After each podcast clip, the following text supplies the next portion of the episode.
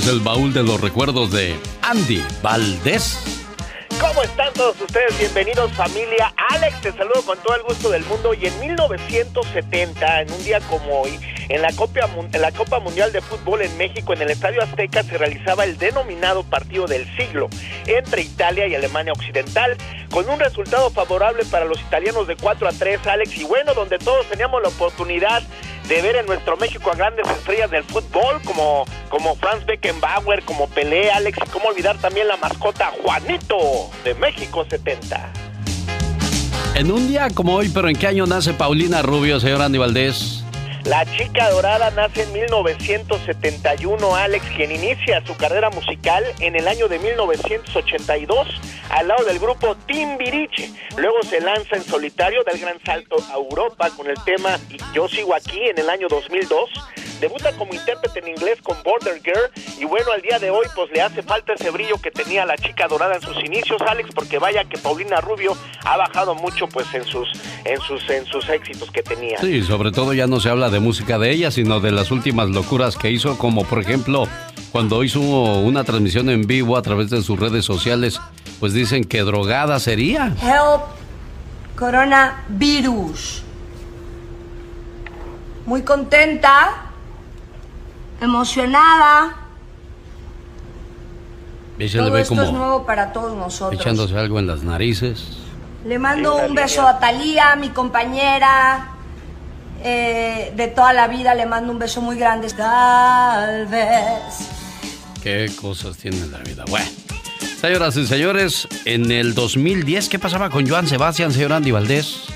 Hace 10 años, Alex, don Joan Sebastián aseguraba que no era narcotraficante ni tenía relación con, con estos, en referencia a la muerte de su hijo Juan Sebastián Figueroa González, quien era asesinado unos días antes de ese mismo año del año 2010, eh, pues un año muy triste para Joan Sebastián, Alex, debido a que, pues imagínate nada más, iniciaba pues su lucha contra el cáncer y ya con esta, pues imagínate, le mataban un hijo, cosa que le dolía mucho a don Joan Sebastián, Alex. Un delincuente apodado El Jarocho declaraba la primera vez que Joan Sebastián, priista por cierto, y Sergio Estrada Cajigal, gobernador entonces del estado de Morelos, panista por cierto, bajaban aviones llenos de droga en el aeropuerto de Cuernavaca y lo llevaban, y la llevaban, perdón, la droga, a almacenar, o la llevábamos, mejor dicho, a almacenar a Juliantla. Tuvieron mucho rating hablando de la posibilidad de que yo fuera narcotraficante, ante lo cual y por honor enfrenté la acusación y me presenté ante las autoridades correspondientes. Eso fue un 18 de junio del año 2010, como bien apuntaba el señor Andy Valdés. Digo, descanse en paz, Joan Sebastián, pero ya aparece Andrés Manuel López Obrador, todo en pausas, que sea el contado, señor Joan Sebastián. Yo esperaba que bajara y que subiera y que trajera. Que no, hombre. Bueno, en un día como hoy, pero de 1995, recordamos a don Cruz Lizarra Gandhi. Sí, señor, don Cruz Lizárraga, perdón, se me trabó la lengua, pero don Cruz Lizárraga tenía un sueño, Alex, era dar a conocer su propuesta musical en Europa. Y una vez planeada su primera gira por ese continente, sus deseos se vieron truncados, ya que por una enfermedad le fue imposible realizar el viaje, por lo que el recodo, que creen, viajó sin su fundador. Lamentablemente dicha enfermedad le costó la vida, ya que fallece un 17 de junio del año de 1995 Alex, mientras su banda se encontraba en Europa pues ahora sí que realizando el sueño de su vida de Don Cruz Lizárraga. Buenos días, la mañana de este miércoles le cuento por qué le ponemos limón al pescado cuando lo comemos. Que no se le duerma el gallo y despiértese con el show del genio Lucas. Además, ¿desde cuándo usan las mujeres aretes? Bueno, y uno que otro hombre también se pone su aretito. ¿Y cuáles son los países con más cristianos? La costumbre de servir una mitad de limón con el pescado viene de la Edad Media. no lo usaban como condimento. Creían que si por accidente se tragaba una, una espina, el jugo de limón la iba a disolver en el estómago sin ningún problema. Cosa que es una vil mentira, pero bueno. ¿Cuáles son los países con más cristianos? En primer lugar está Estados Unidos, segundo Brasil, tercero China, cuarto México y quinto lugar Rusia, sexto Filipinas, séptimo la India, octavo Alemania, noveno Nigeria y el número 10 pertenece a República del Congo. Son los países con más cristianos en este planeta. ¿Desde cuándo usan las mujeres aretes y uno que otro hombre? Bueno, esta popular costumbre proviene de Asia Occidental. Allá por el año 3000 a.C., los aretes más antiguos que se han descubierto datan del año 2500 a.C. y fueron encontrados en excavaciones de la antigua ciudad de Ur, en la actual Irak. Pueblos como los indios, persas, babilonios, hebreos, germanos, árabes y galos los usaban como talismán ya que llevarlos encima se consideraba la manera más eficaz de alejar enfermedades o influencias maléficas y atraer la buena suerte.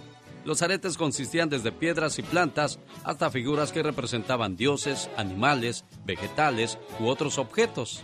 Eran empleados por ambos sexos y más tarde solamente quedaron confinados para las mujeres y aquel hombre que de repente se ponía un aretito daba mucho en qué pensar. Bueno, y hasta el día de hoy, ¿no? ¿Dónde se usa más la Internet según un estudio realizado? En primer lugar están los Estados Unidos, segundo Canadá, tercero Dinamarca, cuarto Finlandia, quinto Holanda, sexto Singapur y en el séptimo Noruega y octavo se encuentra México. Señoras y señores, aquí estamos la mañana de este miércoles moviendo las carnes duro y tupido. El genio Lucas. El genio Lucas. El show. Son las diferentes voces que sabe hacer para usted el señor Gastón Mascareñas. Y ahora las informaciones en la voz de Yasmina Maracita. ¿Qué pasa en el mundo el día de hoy? Ya 17 de junio. Mientras tanto, las autoridades de Ciudad de México pidieron a los ciudadanos quedarse en casa el próximo domingo 21 de junio, cuando se celebra el Día del Padre en el país, y anunciaron un acuerdo con los restaurantes para aplazar este festejo debido a la pandemia de COVID-19. El próximo domingo es el Día del Padre, pero aún no estamos en condiciones de celebrar fiestas, expresó a través de redes sociales la jefa de gobierno capitalino, Claudia Sheinbaum. Y echando un vistazo a la violencia en el país azteca, el número de víctimas de secuestros en México estuvo con 116 casos en mayo, un incremento de 4,5% con respecto al mes anterior, pese a la baja de las carpetas de investigaciones abiertas por este delito, según informó la organización mexicana Alto al Secuestro. En el corte estadístico de secuestros al mes de mayo de 2020 hay una disminución en el número de carpetas de investigación, pero un incremento en el número de víctimas de este delito, detalló el organismo en un comunicado. Es todo de mi parte, les deseo que sigan pasándola bien junto a mi amigo Alex Enio Lucas y no olviden de seguirme en mis redes sociales como Yasmina Maracita en Facebook y Yasmina Maracita Espinar en Instagram. Nos encontramos mañana con más noticias. Jorge Lozano H. En acción, en acción. Genio Lucas. ¿Cuántos años tienes, Katrina? 22. 22. A mí no me mienta porque yo fui a la escuela con Pinocho. Mitos sobre las mentiras. De eso habla Jorge Lozano H. Hoy, miércoles, Jorge. Gracias, mi querido genio. Oiga, ¿por qué seremos tan mentirosos? Hasta aquellas personas que son consideradas una brújula de la moral, personas que no matarían una mosca, personas que nos ven a los ojos y pueden decirnos con toda calma, confía en mí, nunca te mentiría. Hasta ellos mienten diariamente. Estadísticas indican que el ser humano promedio dice 200 micromentiras por día. Soltamos tres falsedades por cada 10 minutos de conversación en nuestro día. Imagínense nada más. Yo sé lo que está pensando. Yo, pero si yo no miento. Pero si nos ponemos a pensar en frases que decimos diariamente como la típica, claro, me encantaría. ¿Realmente le encantaría? O la, sí, hija, ya veremos. ¿Realmente veremos? O la famosísima, claro, déjame checarlo. ¿Realmente lo va a checar? Desgraciadamente hemos acostumbrado a nuestras mentes a ser maquinitas de producir mentiras. En la mayoría de las situaciones no podemos controlarla porque mentimos en cosas pequeñas, pero es en esa facilidad que encontramos para mentir en lo mínimo que desarrollamos la necesidad de mentir en lo grande. Para intentar vivir siendo menos mentirosos, le quiero compartir las, los dos mitos sobre mentir, a ver si le suenan. Número uno, la mentira piadosa es por el bien de de los demás. Gran mito, el gran debate universal, le mienten porque la quieren, le mienten para que no sufran. Esa es la excusa favorita del mentiroso. Es humillante percatarse de que usted ha estado viviendo, aunque sea un minuto, sin saber toda la verdad. No caigamos en vacunas mentales. La tranquilidad que una mentira le da a alguien no se compara con el conflicto emocional que produce una traición. Número 2. Mentir lo sacará de problemas. Otro gran mito. Ojalá todo fuera tan fácil como eso. Tristemente, la mentira no resuelve, complica y alimenta. El que dice una mentira no sabe en la tarea que se ha metido, porque estará obligado a inventar 20 más para sostener la certeza de la primera. Y el problema es que mucha gente adopta sus mentiras y las convierte en su realidad, una realidad falsa que no se sostiene sola. Cada mentira es una libra de peso que una persona carga en sus hombros. Dicen que si usted quiere medir el tamaño de una mentira, simplemente mide el largo de la explicación que le dan y multiplíquelo por el ancho de la excusa. No contamine sus relaciones con falsedades. La mentira podrá llevarlo lejos, pero le garantizo que no lo traerá de regreso. Yo soy Jorge Lozano H y le recuerdo mi cuenta de Twitter e Instagram que es arroba Jorge Lozano H y en Facebook nos vemos como Jorge Lozano H Conferencias. Como siempre, un fuerte abrazo y éxito para todos.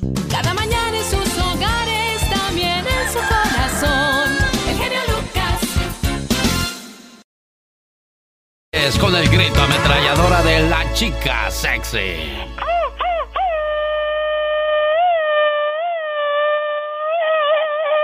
Ve cómo sube y baja. ¿Quién te viera? Un saludo para la gente que en el trabajo se la pasa criticando siempre el trabajo de los demás, señores. Una persona que critica sin dar el ejemplo es como una gallina que cacarea los huevos que todavía no ha puesto. ¡Qué intensa!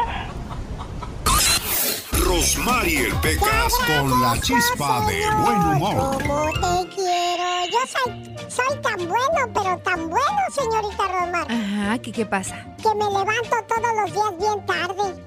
¿Y eso para qué o por qué? Para que Diosito ayude a otro, señorita. Oye, Pecas. Mande, señorita Rosmar. Hablando de flojos como tú, déjame y te cuento que qué crees que dice mi tío que está bien llenito mi corazón. ¿Qué dice? A veces lo regañan y le dicen, hey, ándale, vete a poner en forma. Y él dice, sí, he decidido ponerme en forma, pero en forma horizontal y seguir durmiendo. Yo tengo un tío que es re bueno para la cama. ¿Y por qué dices que es Su re novia bueno? le dijo, ¿y tú cómo eres en la cama? Dijo, "Uh, soy re bueno. Duermo todos los días 12 horas. El genio Lucas presenta Lo último en inmigración con el abogado Jorge Rivera. Como todos los miércoles, el abogado Jorge Rivera listo para responder a sus preguntas de inmigración. Abogado, buenos días. Aquí está Carlos de San Bernardino con una pregunta para usted. Buenos días, abogado. Buenos días, Alex. Ya está listo para contestar esas preguntas, que es lo que más nos gusta. Qué bueno, Carlos. Buenos días. Pues mire, una pregunta para el abogado. Este, hace como dos meses ya hablé con ustedes sobre que necesitaba ah, conseguir un reporte de la policía sobre un robo que hubo y yo estuve ahí involucrado, pues, eh, pero eh, llegaron las policías y nos pidieron la ID a todos los que estuvimos ahí. El problema es este, me dijo el abogado que fuera al departamento de policías a conseguir lo que yo podía personalmente, pero están cerradas ahorita eh, el departamento de policías y luego me dijeron que, que por citas Eh, y no, este, he tratado de hablar y no hay citas. Me dijeron que por eh, online también, que podía conseguirlo y también me he metido y no he podido, nada más que como para reportes de choques, cosas así. Lo que pasa es que he querido conseguirlo y no he podido. Yo recuerdo que él me dijo que yo podía tratar solo o si no que un abogado o ellos me podían ayudar y quería ver qué me recomienda porque pues, estoy dejando pasar el tiempo, ha pasado dos años y medio y no este de que pasó eso y necesito agarrar papel del reporte a ver qué puedo hacer, cómo puedo ayudar. no sigue esperando. Ya eh, un abogado le puede ayudar, le podemos ayudar nosotros si usted quiere. Lo importante es que ya se comience a hacer esa gestión. Y está bien que usted lo ha hecho el intento, pero si no pudo, ya encárgueselo al abogado y que nosotros o otro abogado le consiga eso lo antes posible, porque no queremos que vaya pasando más y más tiempo. Entre más tiempo pasa, más difícil se hace la visa. ¡Uh, hombre! Sí, mira, una pregunta. Al, al, al haber estado ahí, al querer este eh, tratar de cooperar, pues, para detener a los que llegaron a robar, si nos pidieron, porque hablaron al 911, luego, luego la mano de ahí, y este, nos encerraron, los policías nos pidieron, ahí- nos a todos. ¿A qué probabilidad hay que sí hayan hecho el reporte y que aparezca mi nombre ahí? Porque nos pidieron el ID de los pocos que quedaban porque ya era noche. ¿Qué, qué probabilidad hay que sí esté yo en el reporte? Los policías, si hicieron su trabajo bien, su nombre debe de estar ahí, que fue estuvo presente cuando ocurrió el robo a mano armada y por lo tanto nosotros podemos argumentar que usted fue víctima. Claro, pero siempre y cuando realmente aparezca, porque si no, haya- no aparece el nombre de Carlos en el reporte, ¿qué es lo que va a pasar ahí, abogado? Si no aparece el nombre de él en el reporte, entonces no se, ahí sí no se puede hacer nada. Ay, que ay, ay. Si, si ellos no hicieron su trabajo y no pusieron su nombre, queda fuera. Esperemos que lo hayan hecho, Alex. José, ¿cuál es su pregunta para el abogado Jorge Rivera? Buenos días, genio. Buenos días, ¿cuál es su pregunta, oiga? Mi pregunta es, hace dos semanas renové mi residen- soy residente permanente, renové mi, mi mica, pero no tengo seguro médico. ¿Cree que eso me va a afectar en la renovación? No, no debería de afectar. Eh, recuerde, para la renovación de la residencia no te hacen todas las preguntas de lo de la carga pública ni nada de eso. ¿Ok? Así que eso no te afecta. En 30 días más o menos, aproximadamente, te llega un recibo. Luego te toman las huellas más adelante, ahora que ya reabrió inmigración. Así que tú tranquilo que nada de eso te va a afectar para la renovación. ¿Ok, José? Buenas noticias. Fernando, ¿cuál es su pregunta para el abogado Jorge Rivera? Hola, Fernando. Oh, diga, ah, buenos días, genio abogado. Disculpe una pregunta. Ah, me acaba de llegar el recibo de, de migración, abogado, que acaban de recibir mi paquete. ¿En cuánto tiempo hay que esperar para recibir una respuesta? Ok, ¿y qué tipo de caso tienes tú? Ah, mi esposa me está pidiendo a mí. Lo está pidiendo la esposa, abogado. Esos casos de petición eh, demoran aproximadamente un año. Si te acaba de llegar el recibo, eso es buenísimo porque ya tenemos un número de casos que podemos estar chequeando con inmigración, pero vamos a darle, si te acaba de llegar este año el 2020, en el 2021 deberíamos de tener una aprobación, a más tardar. ¿Alguna otra pregunta, Fernando? Ah, y, y migración, escuché ya que está abierto, ¿verdad, abogado? ¿A oficina? Gracias a Dios, hombre. Y el, el lunes dimos la noticia que están suspendidas las entrevistas de la residencia. Ayer tenemos una lucecita ahí de esperanza. Ya eh, supuestamente mandaron las instrucciones que retomen los casos de la residencia. Así que esperamos que durante los próximos días, Alex, tener buenas noticias que ya están mandando esas entrevistas a nuestra gente a nivel nacional, hombre. Es el abogado Jorge Rivera. Señoras y señores, ¿tienen alguna pregunta para él? ¿Cómo lo contactan, abogado? Pueden llamar a Alex al 888-578-2276. Lo repito, 888-578-2276. Abogado, lo espero el viernes con otro tema más. Buen día. Un, dos, tres, cuatro. ¿Tú comes mucho pollo? Claro que sí, mucho pollo como. ¿Se te está cayendo el pelo? No. ¿No se te está cayendo el pelo? ¿Estás seguro?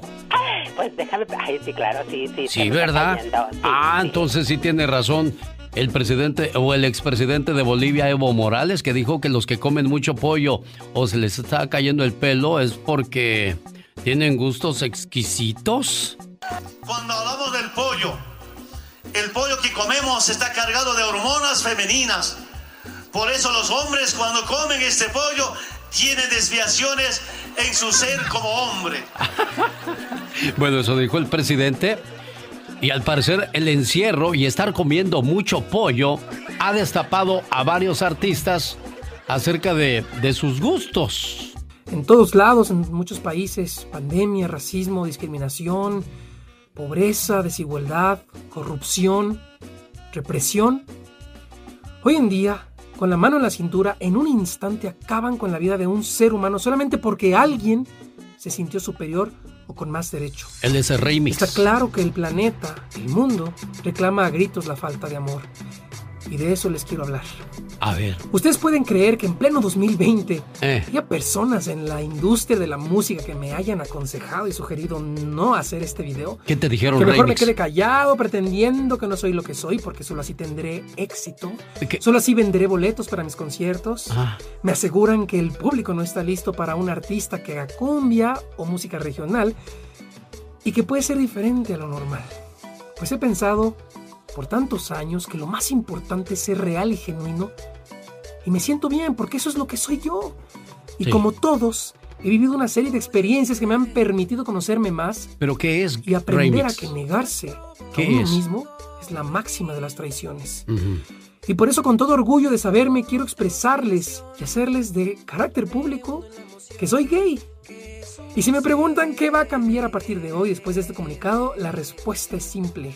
Nada. Ustedes ya me conocen, ya conocen Edmundo que le da vida a Rymix y es la misma persona que han conocido todos estos años. Solo soy yo y sigo siendo el mismo. No se acaba. Bueno, él sigue siendo el mismo, no se acaba el mundo, dice. Y les decía yo que el encierro quizás está provocando cosas como esas, porque hay otro muchacho que también se declara, pues con gustos diferentes. Pablo Alborán revela que pues también tiene tendencias homosexuales y que cree que eso no molestará a nadie. Por lo tanto, pues se declara el cantante español hizo el anuncio a través de sus redes sociales en una publicación de Instagram donde Pablo Alborán compartió con sus fans y público que es homosexual. Entonces, ¿el pollo sí les afecta, criatura? Imagínate nada más. Pienso que sí. Sí, ¿verdad? Claro que sí. Oh Ay, my wow. Eh, no pecas, no, hoy no me traigas pollo a la a Orange. no pollo jamás. Sí, no, no, cada quien sus, sus gustos, ¿eh? Eso sí. Y no lo vayan a tomar eh, eh, a mal o, o- o se ofendan. Porque pues lo mismo podemos hacer el chiste de un borracho, de un, de un gordito, una gordita y pues eso es parte de, de la manera cómica muchas veces de ver la vida. Además, bueno, pues si son muy sus gustos, muy sus gustos, pero eso de la pandemia está destapando a muchas criaturas. Más falta que tú también ya te animes a salir, criatura. Imagínate nada más, como dice el dice, me gusta es y quién me lo quitará. ¿Cuántos más de la onda grupera habrá? El único que se atrevía a decir esas cosas, porque él sí se les ponía el tiro, ¿eh? Si alguien le echaba bronca, él se les ponía el tú por tú. Mario Flores, el perico, él sí decía quién y quién se le veía medio sospechoso el asunto y en... en lo- encantaba mira, él aventaba la piedra y muchas veces decíamos, ay Mario, estás loco, ya para ti todos son así, pero el 80% lograba acertar de quién era. A ti nunca te pudo comprobar nada, pero sí andaba diciendo que era sospechoso, ¿eh? Exacto, no, no, no, la verdad que él, cuidadito con él, no se Ey. andaba con medias Sí, con él, cuidado con él, porque pues ya sabes cómo era él, entonces pues con él todo era posible con él, ¿no? ¡Ea!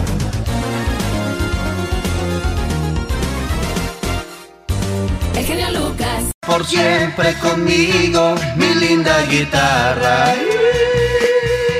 Yo ya no estoy solo.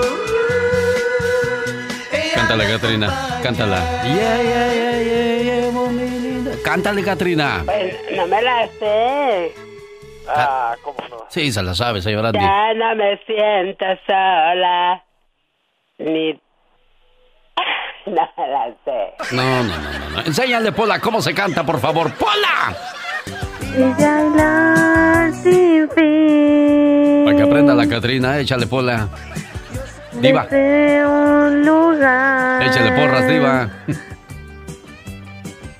Te lleva. Llevaré, vamos a Noah Qué bonita. y disfrutarán. A ver si aprende alguien que yo conozco. Oye que Ella es la muchacha de la diva de México, Pola. nunca olvidarán. Bueno, más, diva. ¿Quieres bailar esta noche? Vamos a Noa, Noa, Noa, Noa, Noa, Noa, Noa, Noa, Noa, Noa, vamos a bailar. Rosa, Noa, Noa, Noa, Noa, Noa, Noa, Noa, Noa, Noa, Noa, Noa, vamos a bailar. Bueno, calentando el Esta escenario para la diva de México. Más adelante. Donde todo es diferente, donde siente de repente, bailará toda la noche. Ay. Esta es una trivia en el show de Alex, el genio Lucas. No tengo dinero Empezó así. Canciones como No tengo dinero, siempre en mi mente. Fueron tan fuertes esas canciones que seguramente me escuchó y llamé su atención gracias a la música. ¿En qué año Juan Gabriel grabó la canción de No tengo dinero? A. 1971. B. 1973. C. 1970. ¿Cuál es la respuesta? ¿Se la sabe usted? Bueno, mientras la piensa, ¿qué tal si recordamos al mago de la voz, Carlos Bardelli, con esa versión que hizo del Divo de Juárez, del señor Juan Gabriel? Siempre en mi mente. ¿De una vez la respuesta? Bueno, vamos a ver cuál es la respuesta a la trivia de Juan Gabriel. Estamos de regreso con la respuesta a nuestra trivia anterior. ¿En qué año Juan Gabriel grabó la canción de No tengo dinero? A. 1971. B. 1973. C. 1970. Respuesta. A. Alberto Aguilera Valadez, su nombre real, el 11 de junio de 1971, firmó contrato con RCA Victor e inició la grabación de su primer disco, Un alma joven, en el que incluyó su primer gran éxito, No tengo dinero. Antes de ser aceptado en RCA Victor, lo rechazaron en CBS, Musart y Peerless, continuando así con una gran carrera, siendo uno de los más grandes cantautores que ha dado México, el Divo de Juárez. Escucha y participa en nuestra próxima trivia en el show del genio Lucas.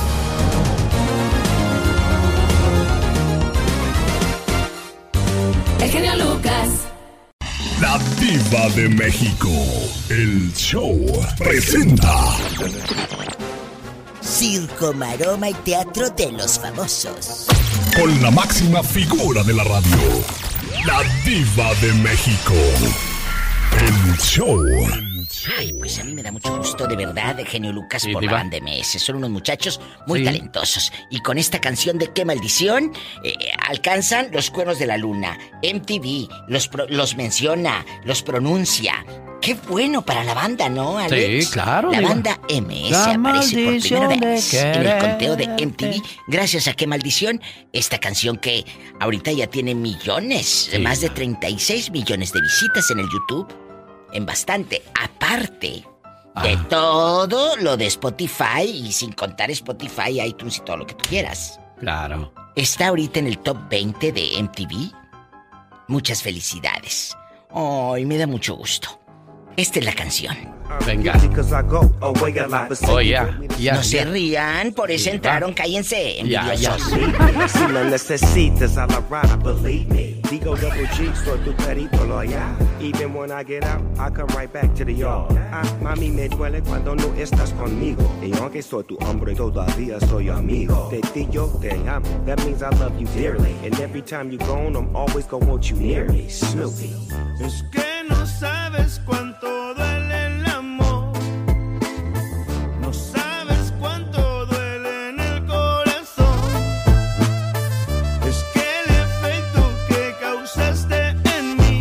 Fíjate que con esto, la música de banda puede ver nuevos horizontes, llegando a nuevos territorios. A pocas horas de su lanzamiento, esta canción, que muchos han criticado, pero ya muchos quisieran tener el éxito de la MS, la Sí. verdad. Esta canción se convirtió en tendencia mundial. Fue incluida en las programaciones de, de estaciones de radio donde nunca antes se había tocado, por ejemplo, un artista del regional mexicano. La banda MS lo hace y abre la brecha y muchas felicidades. Muchas felicidades. Speaking of trips overseas, let's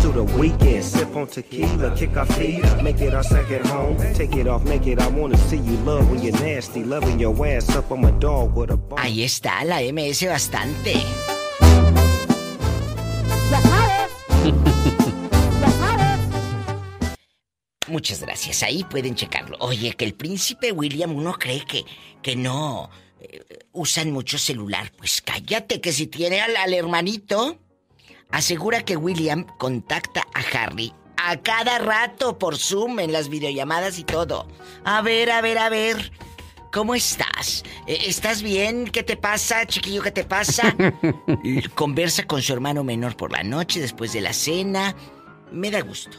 Me da gusto porque es un muchachito, pues, gente buena. Pero a veces te cansas de lo mismo y él se cansó y por eso decidió irse. El, el príncipe. Al rato vengo. Muy bien, Soy diva. la diva de México Adiós. en bastante. Aquí con Alex, mi genio Lucas. Gracias, Diva de Gracias, México. Gracias a usted, guapísima. Y de mucho. Claro, dinero. ellos son, ellos son gente buena. Ay, pobrecito. Pobrecito, los millones que tiene, ¿qué? ¿Cuál de pobrecito, Diva? Amigas y amigos que me escuchan a través del show de Alex El Genio Lucas, les saluda Michelle Rivera. En México tenemos nuestro propio George Floyd. Giovanni, un joven de 30 años originario de Jalisco, murió a manos de la policía. Así comienza su segmento de Michelle Rivera. Y bueno, pues el día de hoy, 17 de junio, vamos a platicar con ella. He recibido muchas quejas de parte de parte del auditorio donde dicen que pues si es periodista o no, que si vive en México o en Estados Unidos y y dónde saca sus sus datos que le falta investigar más son algunas de las sugerencias que ha hecho el auditorio. Michelle Rivera, buenos días, ¿cómo estás? ¿Qué tal, genio? Qué gusto saludarte. Muy buen día a ti y a todo el auditorio que nos ve. Fíjate que, que sí, yo, yo a través de mis redes sociales he recibido tanto los buenos comentarios como los que acabas de mencionar ahorita también. Y es parte de desenvolverte en este trabajo. Hay una frase muy conocida que dice lo siguiente. De entrada, un periodista no ejerce el periodismo para caerle bien a la gente, es decir, un periodista transmite y también hace su propia opinión sobre algún tema. Probablemente el concepto también de periodista está muy tergiversado o muy cambiado para hacia la sociedad y quienes se encargan de hacer eso también son las propias políticas independientemente de los colores. Pero hay algo que debe ser eh, genio básico en, en el ejercicio del periodismo. Número uno, no tomarte personal las cosas, porque cuando te tomas personal las cosas, no te dejan avanzar. Y eso ha sido un ejemplo para mí, para seguir trabajando en lo que me gusta, lo que hago. Eh, aunque pa- no parezca por la voz, soy todavía muy joven. Y, y bueno, esto me ha mantenido, eh, sobre todo porque hay pocas mujeres que tienen esa, o pueden gozar de esa libertad de expresarse de cualquier cosa como yo lo hago y eso te lo puedo decir y te lo puede confirmar muchas personas también, sobre todo en un país tan machista como el de nosotros. Oye, Michelle, eh, ¿en las mañanas trabajas en la tele o en la radio? Fíjate que yo trabajo en tele y en radio. Estoy trabajando para una radio en el norte de México. Yo soy originaria de Sonora. Trabajo para la televisora eh, televisora del Pacífico que se ve en Sinaloa y en Sonora. Soy corresponsal de Radio Fórmula Nacional desde Sonora para, para México.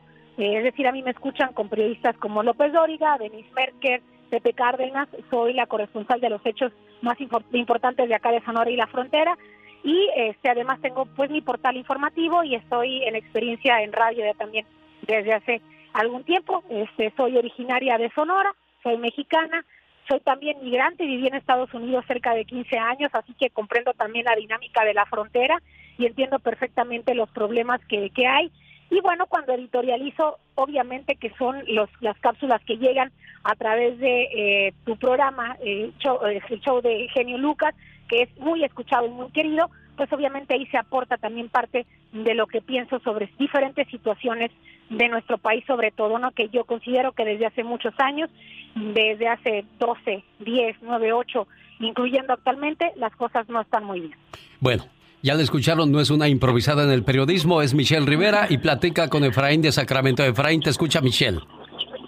Hola. Oye, solo lo único que quería decir es, am, ah, es para ti, genio Lucas. Ah, ¿Por qué siempre estás haciendo chistes pesados acerca de la comunidad gay, acerca de las trans, acerca de todo eso? Ya párale. ¿Qué no tienes un HR ahí en tu compañía de radio? Bueno. Que te llamen la atención, que te den un entrenamiento especial, porque esos chistes son muy... ¿Cuál, cuál, cuál fue el chiste, Efraín? ¿Cuál fue el chiste que te ofendió? Dime tú. No, no, eh, eh, no es eh, siempre el chiste, siempre sales, ah, no, pero yo no estoy en contra de eso. Siempre. Pero mira, si estuviera en contra, no tendríamos a Katrina ni haríamos tanto rebullo al- a- en ese sentido. Y lo aclaro, Efraín, Efraín o Efraín, no sé cómo te llames, eh, lo aclaro, no, no sean tan sensibles ni se ofendan ni estamos diciendo algo que no, no es este correcto dentro de los medios de comunicación, amigo. No, no es de que sean sensibles ni, ni que se ofenda a la gente, es cómo lo dices. Yo pienso que HR de tu compañía de radio te deben de llamar la atención. Perfecto, pues entonces yo les digo y revisamos eso y te agradezco mucho que nos llames. Y bueno, si también alguien más se siente ofendido al respecto, pues lo analizamos realmente y entonces tendríamos que, pues este, tomar medidas al respecto de, de evitar ese tipo de comentarios. Te agradezco mucho tu llamada. Gracias al 1877-354-3646. Chago, ¿qué es tu comentario con Michelle Rivera? Mira, genio, good morning por la mañana. Para mm, la última, le voy a hacer el último de mi comentario y mi pregunta. Este, yo pienso con todo respeto y no vas a colgar que es una huelemoles. Y luego dice que vivió aquí 15 años. Para, para empezar, su nombre no se dice Michelle, se dice Michelle. Entonces, la, la otra cosa, yo, yo te dije ayer, tu genio, cuando ella dijo las, las, en el comentario que hizo el, el gran líder Pelos de Plata, antier de, de los 10 puntos que sacó. ¿Qué de malo le haya a esta señora en todo lo que dijo? ¿Qué? ¿Acaso ha cuestionado a los bandidos rateros que es por más sabido de toda la bola de mexicanos que estamos aquí que son? Ahora, como este señor es pasivo, que es el único error que yo le encuentro al gran líder Pelos de Plata, que es muy pasivo, pero yo pienso que por debajito, pues les está haciendo un gran daño. Yo pienso la, la, la mera verdad que sí no no no no no la deberías de tener porque es una es una es una huelemoles y, y, y mi y, y- mi pregunta sería para ella. Y casi estoy seguro fíjate fíjate fí- fíjate genio. Ella ella ella lo único que estaba de acuerdo con el gran líder pelos de plata era que el único punto era de que estaba cuando él dijo que, que, que la orientación sexual para mí que es lesbiana y te lo digo 99.9 Bueno, escúchame, ahí voy otra vez a lo mismo. Eh, se van a ofender por ese tipo de, de comentarios. Michelle, ¿qué dices al respecto? Me escucho bien, ¿verdad? Sí. Bueno, ¿qué te puedo decir? Mira, el comentario viene de una persona que le dice, obviamente, líder al presidente, es decir, es un fanático del presidente Andrés Manuel López Obrador. Yo no puedo estar como periodista o reportero en una posición de adorar a una persona como el presidente. Por supuesto que Andrés Manuel López Obrador ha llegado a hacer historia. Es la primera vez en muchos años que gana un partido de izquierda en nuestro país y por lo menos se presenta otra ideología, porque ya hemos probado tanto, tantas que han sido tan corruptas y han dejado tan malos ejemplos como ha sido el PRI, como ha sido el PAN. Y ahora a ellos les toca ser gobierno y ahora a ellos les toca ser cuestionados. Mi problema con el decálogo del presidente y al que yo le llamaba los diez mandamientos tiene que ver con que más bien la exigencia y solicitud del gobierno federal, yo sé que tiene una buena intención el presidente de que la gente se acerque a la espiritualidad, que coma los alimentos que se dan en los potreros, que coma los alimentos que se dan en los huertos, que sea más apegado a los ideales religiosos para que haya una buena convivencia. Pero ¿dónde quedan los de salud?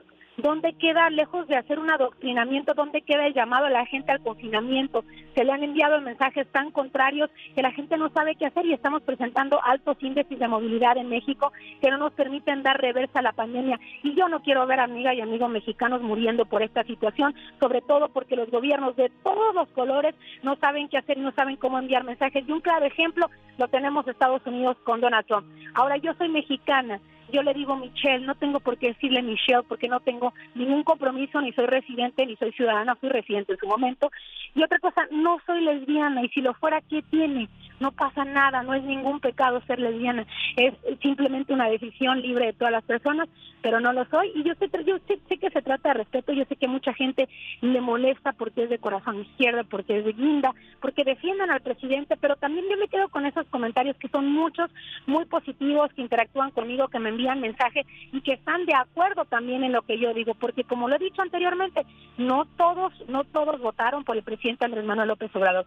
Hay cosas con las que yo no coincido con el, líder nacional o el líder pelos de plata, como le dijo esta persona al presidente. Yo lo tengo que ver como un presidente, una persona que debe tomar decisiones responsables por el país, por los mexicanos, incluyendo los que están del otro lado de la frontera. Y me podrán decir ahorita al aire lo que ustedes quieran, pero yo soy puesta eh, en lo que he dicho desde el principio y es mi manera de pensar. Y también se lo he dicho a él como un político, se lo he hecho saber también en las conferencias de prensa, he sido muy respetuosa con ello, hay gente que no lo ha sido, no sé si han visto ustedes las conferencias, pero la verdad amigos me gustaría decirles que es el mejor gobierno que ha tenido México, pero yo sigo viendo los mismos problemas de violencia, los mismos problemas de pobreza, eso sí, Alex, eh, el, el presidente ha hecho programas muy especiales y muy buenos que sí está beneficiando a la gente, sobre todo dos sectores importantes, los adultos mayores y las personas con discapacidad, que jamás otro gobierno había puesto atención. Pero hay otras cosas en las que él se obsesiona, como es la política,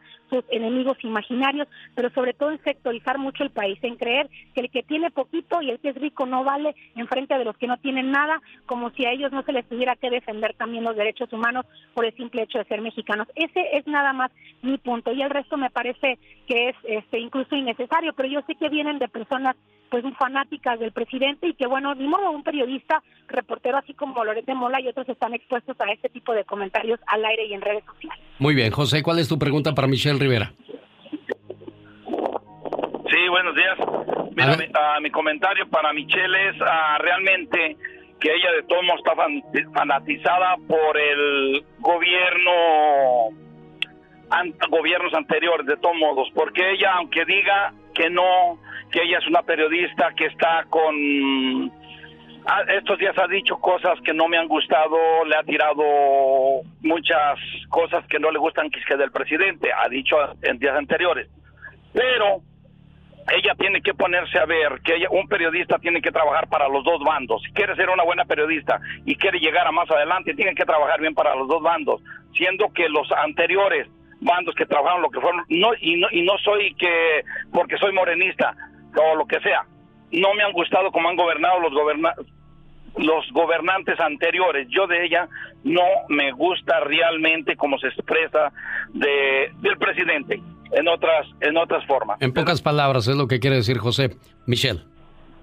No, es que un periodista no debe trabajar para ningún bando, ni para el bando del presidente, ni para el bando de Peña Nieto, ni para el bando de, el bando de Felipe Calderón, ni para el PRI, ni para el PAN, ni para el PRD. Un periodista debe trabajar para la gente. Entonces yo recorro mi país, si yo recorro el lugar donde estoy y veo problemas, por supuesto que me voy a poner brava y por supuesto que mi espacio informativo lo voy a utilizar para que sea una herramienta para que se solucionen cosas. Por supuesto que a través del show de Alex Eugenio Lucas voy a decir, hay eh, indiferencia en estos sectores, no se está apoyando este sector de la población, no están llegando a los recursos, se está también cometiendo actos de corrupción en este lugar. Los migrantes han sido los más olvidados en esta época de pandemia en Estados Unidos, no los ayuda ni Estados Unidos y no los ayuda México, pero eso sí, los consideran los más importantes por sus remesas. Pero eso, nosotros no trabajamos para, la, para, para el gobierno, yo no trabajo para Peña Nieto, no trabajo para Andrés Manuel López Obrador, ni para Felipe Calderón, ni me interesa involucrar mi trabajo con la política. Y nosotros no debemos trabajar para un bando. Quien lo haga para un bando y si se lo comprueban, pues la verdad es que ahí ha denigrado y se ha denigrado mucho el trabajo de los periodistas y es así justamente por este tipo de personajes que sí cumplen los requisitos que la gente señala al aire, que es porque no nos tienen confianza. Pero nada les digo, yo jamás me voy a poner a defender un solo gobierno, prefiero criticarlo, sobre todo cuando se trata de arreglar situaciones y vaya que nos ha tocado como comunicadores periodistas, no nada más a mí, a otros, solucionar grandes problemas y evitar incluso grandes actos de corrupción que se han dado en nuestros estados, en los fronterizos y en México. Así que no, discúlpame, pero nosotros no pertenecemos ni tenemos por qué trabajar para ningún bando ni el otro. El único bando que debemos de pertenecer es al de la gente, el que está del otro lado del micrófono, el que nos lee y que nos escucha. Muy bien, la voz de Michelle Rivera. Michelle, te agradezco mucho. Gracias, espero tu reporte. Al contrario, gracias a ti, que tengas excelente mañana, qué gusto saludarte a ti y a todo tu auditorio.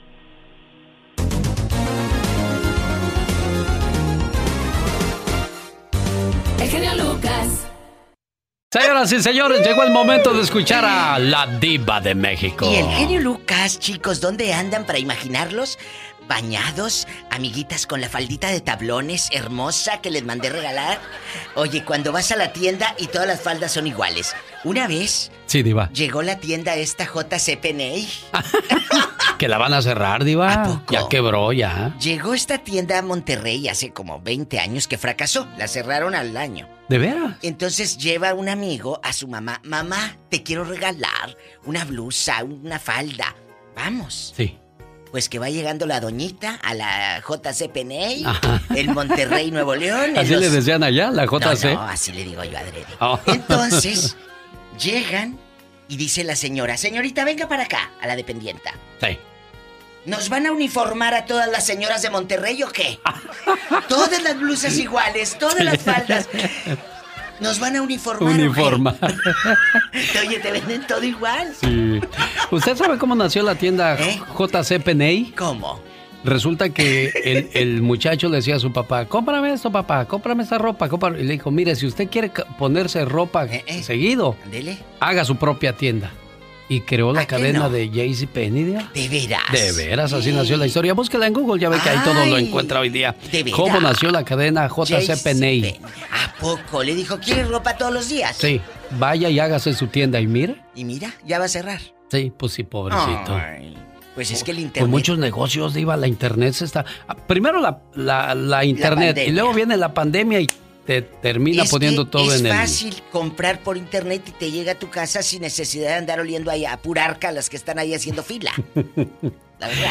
Tenía a su suegra en una jaula, no le daba comida y le robaba la jubilación. Hoy vamos a hablar de aquellas personas que abusan de, de la gente de la tercera edad. Bribones. Hay gente, yo escuché una familia que se peleaban de cuidar a la suegra, no por amor, sino porque el que la cuidaba en esos días, el cheque que le llegaba de ayuda a ella, se la quedaban ellos. A ver, otra La vez. familia, La suegra, no la mamá. la, la, la, sí, la mamá, la mamá. O sea, como la mamá recibía un cheque de pensión, pues decían, ahora préstame a mí mi ma- la mamá porque yo necesito dinero esta semana. El cheque de los 1200. Sí, Diva. O sea, qué triste que te cuiden por, por negocio, ¿no, Diva? Chicos, es muy triste mi Alex. Amigos, ¿dónde andan ridículos? Cuéntenos cosas. ¿Están en Ohio, allá donde vive Estrellita de Novidial Durango? ¿Están en Texas, allá en Bronzeville, caminando? eh, pues las calles solas porque está todo cerrado. ¿Dónde andan? No, ya están abriendo muchos negocios, Diva, sí, ya aquí en Monterrey. hasta ya. el 21 de julio van a dejar pasar turistas, dicen. Ah, no, sí, en la frontera sí, ahí sí está. Fuerte. A Canadá también, Diva. En Canadá está, está difícil Ay, la, no. la Amigos, cuestión. pero pues mira, vamos a divertirnos, vamos a pasarla bien después de los corajes que andan haciendo antes del corte. Vamos a vamos ahora a platicar. Y si conoce usted a bribones que a pues a pensionados, a gente de la tercera edad le quiten los centavos. Rápido. Qué feo es eso, ¿no, Diva? Hola. Pobrecita. ¡Tenemos llamada, Pola! Sí tenemos por las 3019. La 3019 está Blanca Angulo, que quiere hablar con la Diva de México. Y el genio Lucas, el zar de la radio número uno en Los Ángeles, Estados Unidos. Diva. Buenos días, es la verdad. ¿Quién les manda a los otros tener programillas feos y vulgares? Blanca, buenos días. Hola. Sí, buenos días. ¿Cómo está? mire, eh, ¿Cómo está, Diva? Buenos días, ¿cómo están todos? Ay, muy bien, gracias a Dios. Aquí con esta noticia espantosa de los viejos que le quitaron la pensión a la doñita. Sí, mire, desgraciadamente yo que voy a casas a asistir personas, a ayudarles, me he dado cuenta que los, los tienen tan apartados, tan alejados de, de ellos mismos, eh, inclusive no los asean, pero sí cuando uno pregunta eh, las necesidades de ellas, de o de ellos, de los viejitos, nunca tienen ni siquiera para una blusa, para un algo. Gente que va al Instituto Braille, a veces no tienen ni para el lonche de dos dólares cuando ellos reciben un cheque. ¿Quién se queda ese ¿Qué cheque? pasa ahí, amiga? Tú que estás cerca de esa gente. Cuéntenos. Eh, yo pienso que agarran el dinero ellos mismos, la gente que los cuida como las hijas, los esposos, los parientes, inclusive a ellos mismos les pagan por cuidar a esas personas. Ah, claro, les pagan a ellos. Y todavía agarran el dinero de la persona que como les digo a veces no tienen ni para ir a, a, a lonchar y eso para mí se me hace muy injusto muy triste porque desgraciadamente estamos en una situación bueno yo no bendito sea Dios pero yo no recibo ninguna ayuda de nada no tengo papeles pero la gente que sí recibe un cheque parece como si no lo recibiera. ¿Tú has hablado con un viejecito, con alguien de la tercera edad, y lo digo con todo respeto? ¿Has hablado con ellos y le has cuestionado esto? Claro, y a la misma familia le he cuestionado. ¿Qué te ¿Por qué, por qué no, por qué no tiene por decir cuando llego al Breol y que hay personas que no han eh, eh, tomado su lonche? Que porque no tienen, a veces que nada más tienen para pagar el access. Digo, pero ¿cómo no tienes dos dólares para la ficha de comida? Y yo sí hablo con la familia y yo les he preguntado por qué no les mandan, aunque sea cinco dólares, que les manden para un lonchecito. Qué miedo, Alex. Qué cruel. Hay gente que es muy cruel como este... En Ringalet, un hombre fue arrestado luego de que la policía encontrara y que mantenía encerrada a su suegra en una jaula y le robaba la jubilación. Hombre de 48 años fue detenido por la policía luego de que descubrieran que la señora de 83 años vivía en esa situación. Increíble. Esto es en Argentina, pero desgraciadamente esto suele suceder en cualquier parte del mundo. Tenemos llamada niña Pola. Sí, tenemos. Qué miedo eso. Hola, 11.188. ¿Sabes qué hizo una amiga en el 2012, por ahí en aquellos años? ¿Qué hizo Diva? Ella se fue, en lugar de irse a un asilo, se fue a un barco, a un crucero. Crucero. Y anduvo navegando. Pues Una amiga de. Monterrey. Pues sí, Diva. Se fue, ella, ella en tercera edad dijo, ¿tú crees, diva, que le voy a dejar mi dinero a mis nueras, hijas de su... ch-?" Y ella era profesora. ¿Cuánto cree que recibía por mes de pensión? ¿Cuánto, Diva? 50 mil pesos. Ah, dijo, mejor me lo como yo y hacen bien. Dos plazas, Cómanselo la ustedes. federal y la, la, la, la estatal. No les deje nada a la gente que no merece nada, Diva. 50 mil y se agarró un crucero, mi amiga. Todavía vive. Entonces, ella anduvo navegando. Sí. No se fue a un asilo, porque allí en el, en el crucero había médicos, Alex, y todo. Oh, de veras. José le escucha a la diva de México. Y el genio Luca. Buen, buenos días. Eh, quería comentar sobre eso. Sabe de que ah, mi, ah, mi suegra murió y nosotros, mi señor y yo recogimos a mi suegro. A él nos lo trajimos a vivir con nosotros, ¿verdad? Y pues hacíamos lo imposible. Primero era él. Y luego mis hijos y luego yo. Y ah, nosotros vivimos del paso y teníamos que mandarle a hacer lo- los, sus dientes y todo. Se lo mandamos para Juárez con una cuñada Oh. para que no estuviera cruzando, yendo Sí, y viniendo. Él tenía su dinerito y todo, ¿verdad? Y pues nos dimos cuenta que de repente sacaron otra tarjeta aparte de la de él. La extensión. Oh. No, pues se acabó el dinero de su cuenta, nos lo regresaron con todos los ah, sus zapatos rotos, Miren todo.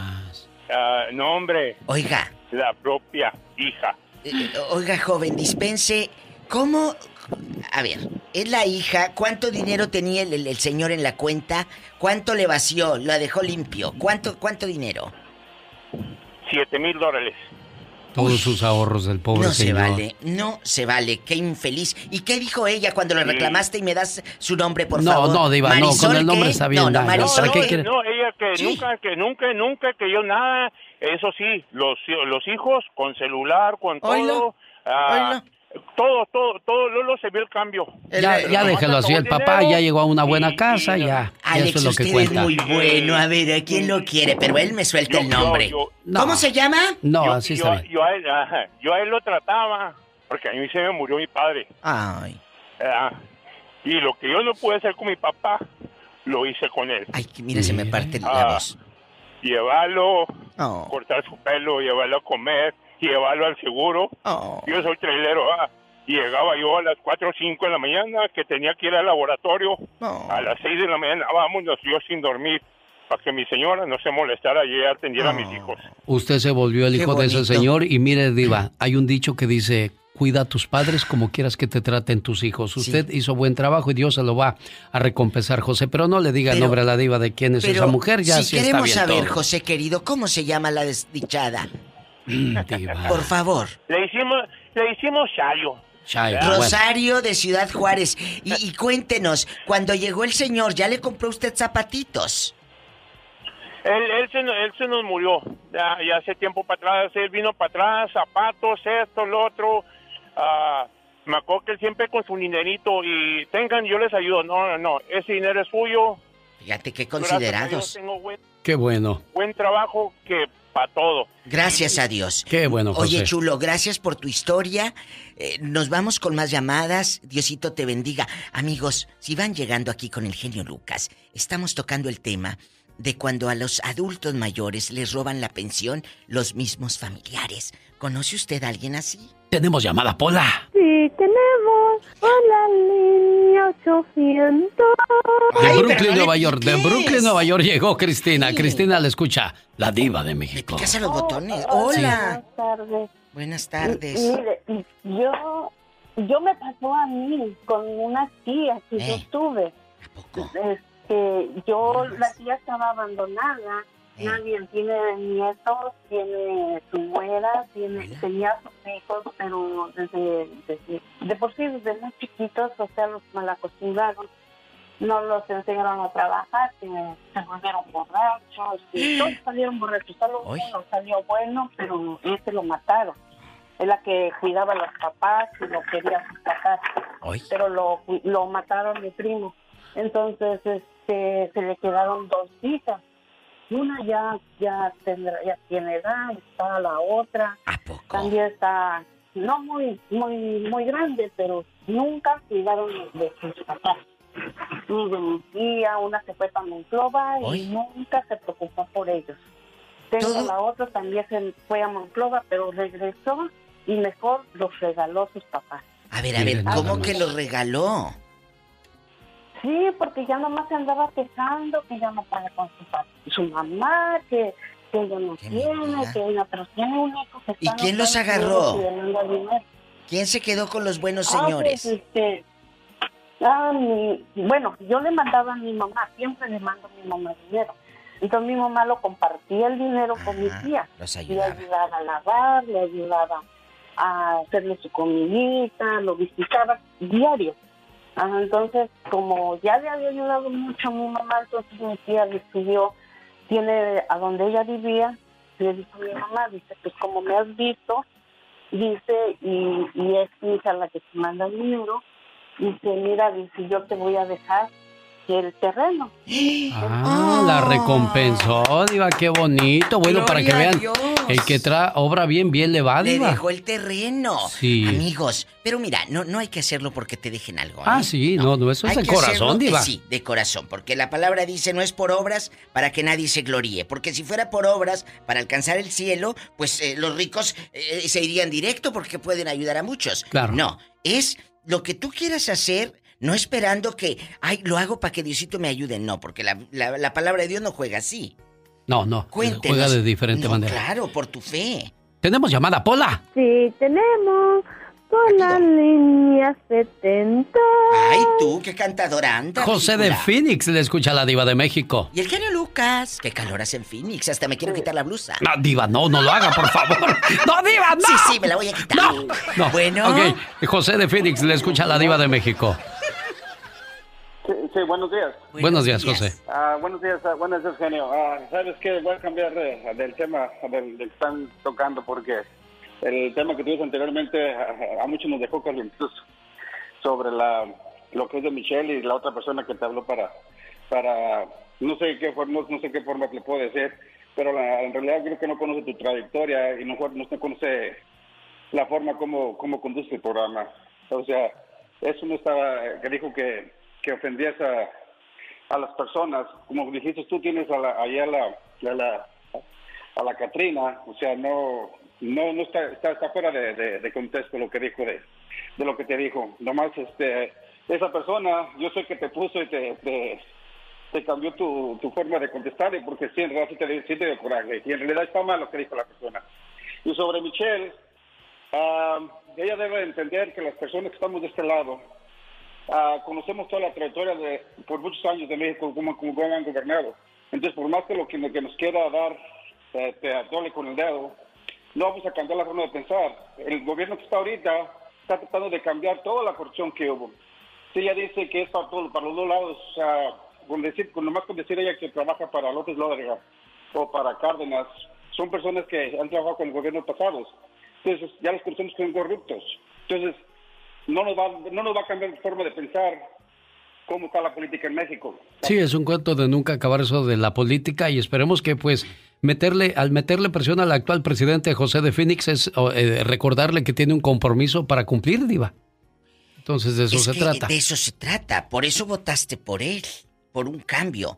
Y ojalá que ese cambio se note. Y se note eh, no solamente en las ayudas, se note en todos los aspectos, chicos. Tenemos llamada Pola. Sí, tenemos. El show del genio Lucas presenta la nota del día para que usted se ría. Saben, de que yo me acuerde, jamás he escuchado que un gober de Suecia, o Alemania, o los Estados Unidos se emborracha al punto de manejar y quererse madrear a un policía como nosotros los mexicanish. Tú y yo nos vamos a echar un tiro, güey. Y le vas a tocar, cabrón, porque en un gaso mío no la cagsé. ¡No! La violencia jamás ha resuelto nada. Y es que un alcalde de Nayarit se le puso al brinco a las autoridades. Y neta te lo digo, ¿sabes qué, güey? Tu madre. Re tu madre, güey. Chiquillo grosero, mi mamá es sagrada. A ver, y dígame, ¿de dónde agarró el ejemplo? Pues del mismísimo expresidente de la República Mexicana, hermanos, Enrique Peña Nieto, quien hasta en sus discursos se le notaba que andaba bien periódico. Y hay que decir algo con toda puntualidad. La seguridad no solo depende de tener buenos policías y buen armamento, y de tener un enfrentamiento con quienes están fuera de la legalidad, con quienes están delinquiendo. Porque violencia llama a más violencia. Yo peleo con la gente que es mala, no con la gente que es buena. Miren, miren, miren, lo bueno de Peña Nieto es que él sí apresa a la gente. Así mero, apresa. Saludo a las autoridades titulares de los poderes ejecutivo, perdón, judicial y legislativo, a la muy distinguida esposa del señor gobernador. Saludo aquí a todas y a todos, a quienes apreso son muy amigos, a quienes apreso son muy amigos. Tal parece que estamos hablando en dos idiomas distintos.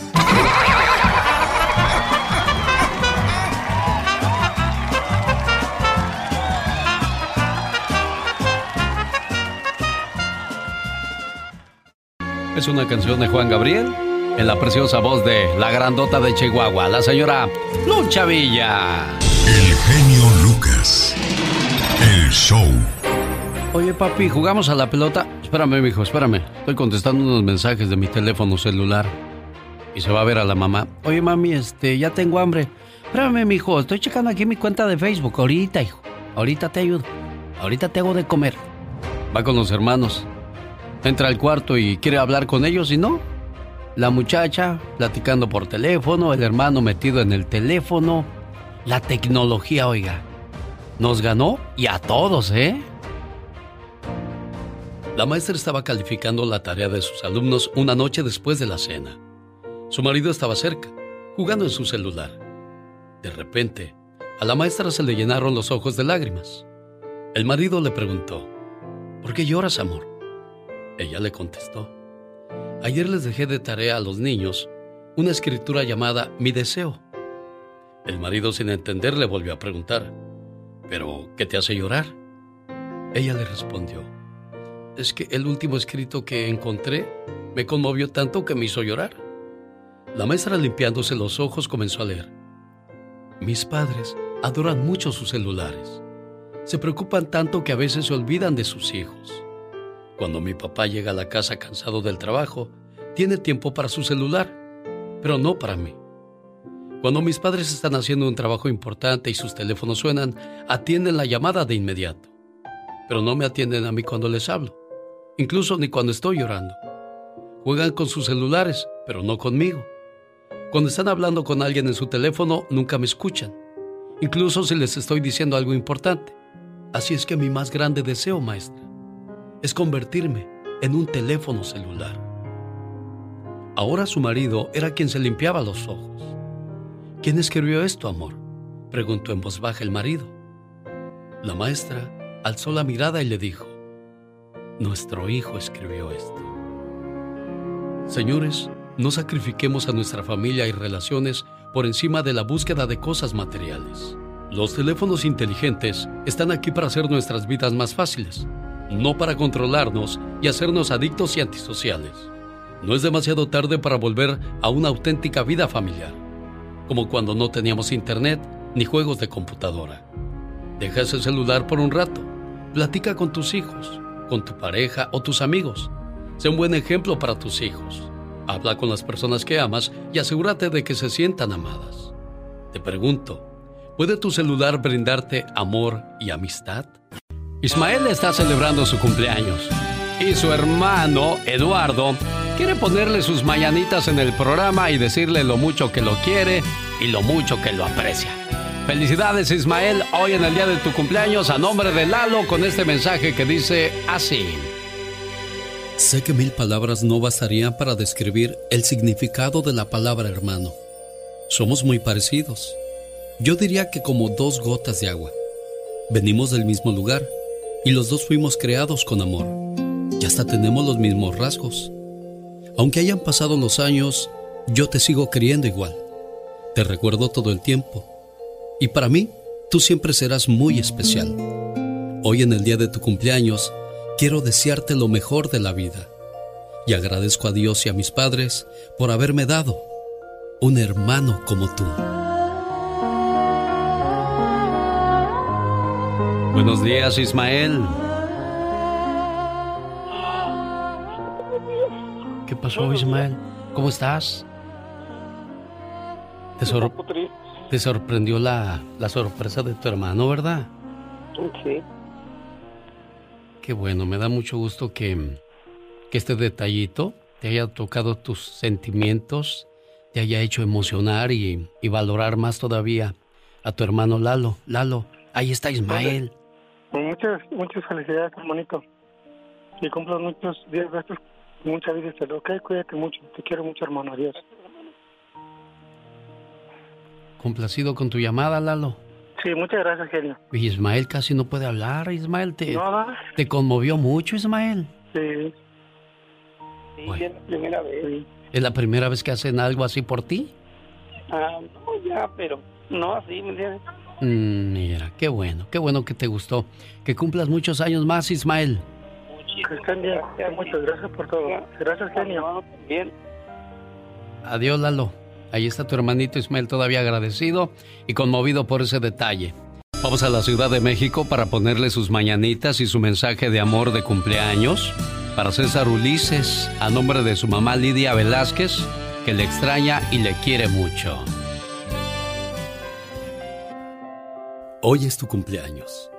Te deseo suficiente felicidad para mantenerte dulce, suficientes problemas para mantenerte fuerte, suficientes pruebas para mantenerte en armonía, suficientes esperanzas para mantenerte feliz, suficientes fracasos para mantenerte humilde, suficientes éxitos para mantenerte ocupado, suficientes amigos para que te den consuelo.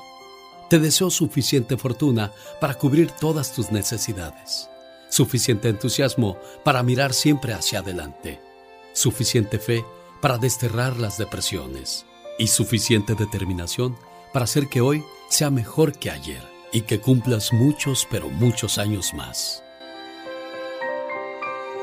Oye, César, ¿cuántos años tenías cuando tu mamá se fue al norte? Mm, 20. 20. 20 años. Tres, 13 años han pasado y no la has vuelto a ver. Caray. Señora mía, ahí está su hijo. Amor, buen día. Feliz cumpleaños. Ay, hijo de mi corazón, no son 20, no son 20 años, hijo. ¿Cuántos años tenía? Son, son 20, son, fui en el 2000, en el, me fui en el 2006 y me llegué en el 2003, me fui en el 2006, regresé en el 8 y ahorita nos vimos, ha de ser 12 años, igual que no lo veo. Qué, qué difícil es ser mamá control remoto, ¿no? Niña. Pues es difícil, genio, pero mira, con, con tu lámpara mágica nos haces acercarnos a, a nuestros seres queridos y no sabes, me da mucho gusto que, que existes tú, tu, tu radio para podernos acercar a las personas que queremos. Pues aquí estuvo tu mensaje de cumpleaños, César, y todo el amor de tu mamá presente, pues aunque no puede estar ella ahí físicamente, a través de su corazón te abraza, eh, reza por ti, te bendice y, quiere siempre lo mejor para ti, César, ¿eh? gracias. ¿Algo que le quieras Mm, decir a tu mira, mamá, es, César? Es bien corto para hablar. Sí, sí, ya, ya lo escuché. Estoy tratando de sacarle las palabras con calzador para que suelte lo que trae César en su corazón. ¿Qué, qué le quieres decir a tu mamá, César? No, pues muchas gracias y que se regrese. Uy, cariño, mejor venme a ver. Más, más fácil. Sí, César, lo que pasa es que ¿Verdad? uno puede salir, pero pues el regresar es donde se complica. Y si antes iba tu mamá era porque pues no era tan difícil el brinco y hoy, aparte de caro, difícil, desgraciadamente, Lidia. Sí, pues sí, mira, este, él es hermano de, de, de Maricruz, la muchacha que vino que tenía 12 años que no la veía. Ah, Tú apenas el año pasado nos comunicamos contigo.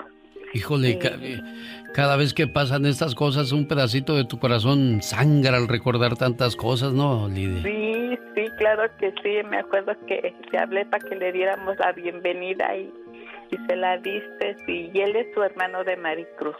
César Ulises, Dios te bendiga y que cumplas muchos, pero muchos años más. Complacida con tu llamada, Lidia, que tengas un buen día. Un día salí de Puruándiro, Michoacán. Pero Puruándiro, Michoacán nunca salió de mí.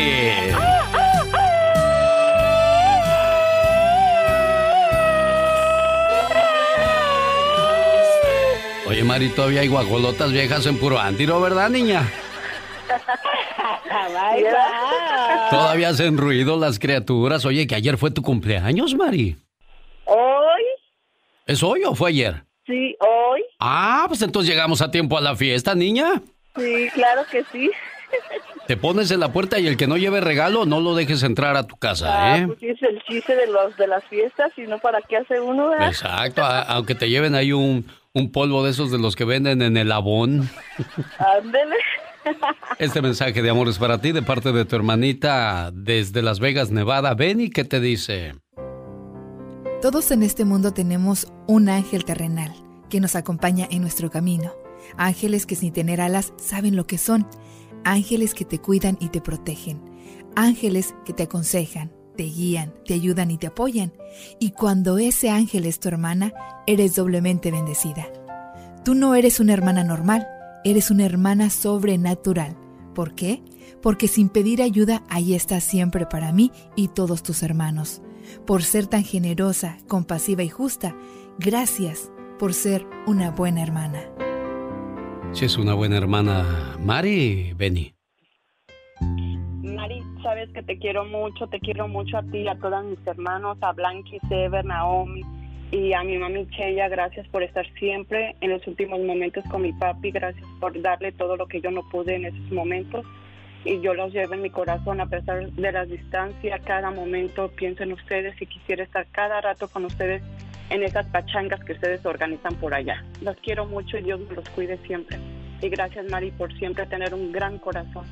Sabes que te quiero muchísimo y yo estoy siempre aquí para ti y para todos los demás. ¿Algo que quieras decirle a tu hermanita por esas palabras, Mari? Pues que también nosotros la queremos mucho y que pues ya queremos que, que sea diciembre para primeramente Dios pues estar todos juntos y que la quiero muchísimo también y que pues muchas gracias por apoyarnos cuando más también la, la necesitamos a ella, siempre está ahí para nosotros, para toda la familia. Muchas gracias a, a su esposo, a Martín, que también queremos mucho a sus niñas, que, que los queremos mucho a todos.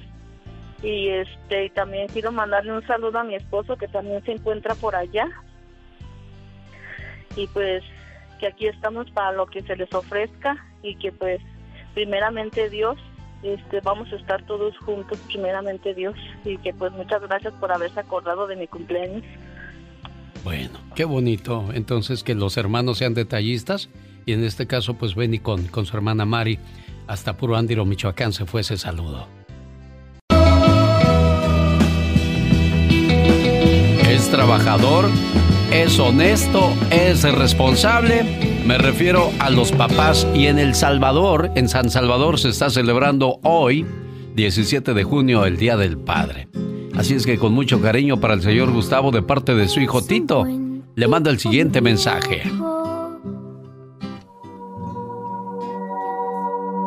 Hoy te quiero dar las gracias por haber sido mi padre. Decirte que te amo me queda pequeño. Creo que alguien debería inventar nuevas palabras para definir el agradecimiento a un padre, las cuales deben ir llenas de admiración, de devoción, de agradecimiento. Pero lo único que te puedo decir es que te amo. Pero ya lo sabes. Y quizá de tanto repetirte lo perdieron un poco de valor esas palabras. Pero cada vez que te lo decía, era porque mi amor aumentaba cada día más. Quiero que lo sepas, no te amé en el pasado, tampoco en el presente, ni tampoco en el futuro, porque lo mío es un amor sin tiempo. Tampoco tiene distancia. Es simplemente un amor puro, cargado de ilusiones, lleno de promesas que no debemos de cumplirlas, porque se cumplieron todas al conocerte. Te amo, papá, como dos palabras que formaron una sonrisa en tus labios como dos cielos llenos de colores que se reflejaron en tus ojos, como dos palabras infinitas que no deben dejar de sentirse. Amarte a ti, papá, en realidad fue un premio. Papá, por dejarme amarte yo te doy las gracias y te ofrezco mil años de amor y te lo entrego mandándote un beso hasta donde quiera que estés, desde el fondo de mí mismo. Te amo, papá, y no hay otra palabra para decirte lo grande que eres y fuiste en mi vida. Gracias por haber sido mi padre. Ahí está tu papá en línea, Tito, esperando escuchar tu voz. Hola, papá. Señor Gustavo, escucha a Tito. Buenos días. Hola, señor Gustavo. ¿Cómo no? Buenos días. Buenos días, ahí está Hola, Tito. papá. Hola, papá, ¿cómo está? Creo que no te escucha. A ver, háblale ahora sí, Gustavo. Tú, Tito, Hola, hola, papá. Dile lo que sientes, por favor. Papá, lo quiero mucho. No sabe, yo soy poco para decirle lo mucho que lo quiero, pero no se imagina lo mucho que lo adoro, lo extraño. Y sabe que siempre estoy aquí para ayudarle con lo poco que esto puedo. Y siempre lo extraño. Son 16 años que no puedo darle un abrazo, pero algún día estaremos juntos y darle todo el abrazo que no le he dado en todo ese tiempo. 16 años que no vea a Tito, señor Gustavo. A ver, sí, así es, sí, así es. ¿Tú escuchas a tu papá, Tito? Sí, lo escucho suave. Yo, yo, yo escucho y doy gracias. Y dice que también te extraña y pues lógico, también te quiere mucho. Gracias, Rosenio Loca. No sabe cuántas veces intenté marcar. Es una radio aquí a nivel nacional, papá, en Estados Unidos. Le, le llamé para que le pusieran ese mensaje muy bonito. Sé que no se lo digo, pero todas palabras que dice la reflexión es todo lo que significa para mí. Perfecto, Tito. Complacido con tu llamada. Hoy en San Salvador se celebra el Día del Padre, el héroe de la casa. El show. Es muy ameno, muy buena programación. Es un programa súper ameno. Es un programa muy bueno. Oiga, y a propósito de amor y amistad, ¿qué tal le ha ido en esos 25 años de casada, Margarita González? Ay, pues muy bien, muy gustosa porque ah, tengo un marido muy ejemplar. Ah, es muy bueno. Qué bonito. qué nunca, se han, nunca se han peleado así como para decir tú por tu lado y yo por el mío. No, bendito sea Dios que no hemos llegado a ese extremo. Este, sí hemos tenido cosas ah, así, enojos y todo, pero nada en grande. Es un marido muy bueno. Qué bueno, me da mucho gusto, oiga. Pues Sí. déjeme, le, le pregunto a Luis cuál de las siguientes canciones le quiere dedicar a usted por estos 25 años de casados. ¿Cómo estás, Luis? Buenos días. Buenos días, Alex. Muchas gracias. Y también quiero felicitar a mi esposa por este tiempo que hemos estado juntos. Y pues la verdad, muy bendecidos por todo, porque como dice ella, más bueno que malo. Y poco a poco, pues ahí le vamos llevando, gracias a Dios. Qué bueno, me da mucho gusto Luis. ¿Y, cuál de estas canciones le quiere dedicar? Por ejemplo, está la canción Te regalo de Carla Morrison que dice Te regalo mis fuerzas para cuando ya no tengas. Eh, puede ser la canción de Mi Tesoro de Banda Machos, porque te quiero, tú eres mi más grande tesoro. Eres mi buena suerte de los Tigres del Norte, porque al conocerte todo cambió para mí. O 20 años, si volviera a nacer, me volvería a casar contigo. ¿Cuál de esas cuatro canciones se le acomoda más para su esposa, Luis? Yo pienso que la de Carla Morrison, pero si pudiera, la verdad es fue una canción de los temerarios cuando nos le pedí matrimonio a ella fue que la mujer que soñé. Ah, mira. Esa canción fue contada en su tiempo. Ah, ok, la mujer que soñé de los temerarios. y esa canción es, bueno, me trae muchos recuerdos. Ah, bueno, pues entonces me imagino que al igual que tú, pues muchos se van a volver a acordar de, cuando andaban quedando bien y buscaban las mejores canciones, las mejores flores, las mejores palabras. Pues aquí está la mujer que soñé para que se acuerden de lo que pasó hace 25 años. ¿De acuerdo, Margarita? Sí, muchísimas gracias, genio. Lo admiramos mucho, lo queremos mucho. Igualmente, muchas gracias. Felicidades, Luis.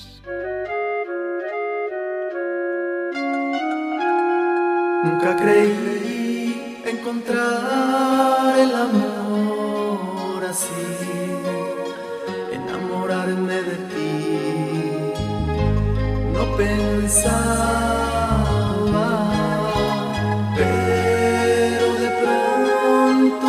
cielo y sentí lo que nunca mi corazón sintió. El oír este domingo se celebra el Día del Padre. Hace un año, Oscar, me imagino que tu celebración era muy diferente. Estabas pensando a, esto, a esas alturas, ¿qué le regalo a mi papá? ¿Cuántos recuerdos tengo con mi papá? ¿Cómo quiero a mi papá? Pero hoy, en este 2020, el mes de mayo, desgraciadamente, se fue y se llevó una parte importante de tu vida y de tu corazón.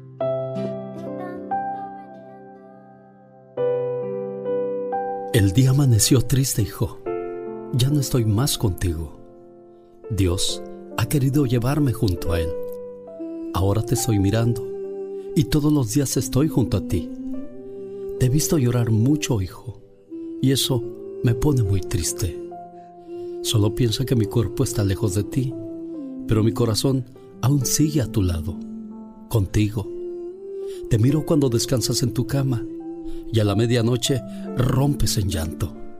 Cada vez que te veo así, le pido al Creador que te lleve paz y consuelo, para que cuando descanses en tu cama sientas mi presencia y me hables, pues aunque no lo creas, te escucho. Tú como el mayor de mis hijos, quiero que le des calma a tus hermanos, ya que no hubo tiempo de una despedida. Yo sé que tú tendrás la fuerza de sacarlos adelante. Sé fuerte, por favor, porque mientras vea rodar lágrimas por tus mejillas, yo no tendré calma. Entiende que ya era mi hora y nadie puede contra el destino. Me duele cuando veo que me buscas en mis cosas que dejé. Eso me duele tanto.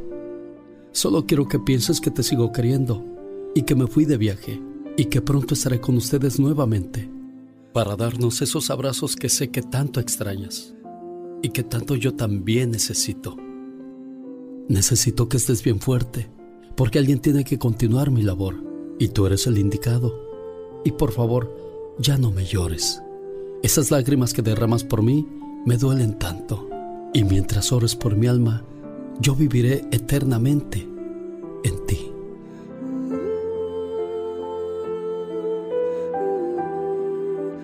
Buenos días, Oscar. Buenos días. Este mensaje lo quería compartir contigo tu tía. Me pidió que te llamara y pues te dejara que lo escucharas para que sepas que pues también a ella le duele todo lo que estás pasando. Gracias. Ahí está su sobrino, jefa. Hola, Oscar, ¿cómo estás, hijo? Bien, tía. Pues es que nada, no sé cómo ni siquiera qué decir. Estoy tan lejos y quisiera estar cerca para poderles dar un abrazo. Pero pues a mí, a mí también me duele lo que está pasando. Y solamente quiero que sepas que te quiero mucho y que estoy contigo. Sí, ya yo lo sé y este, pues yo le agradezco también pues, el apoyo que nos han dado y este, pues desafortunadamente así es la vida, ¿no?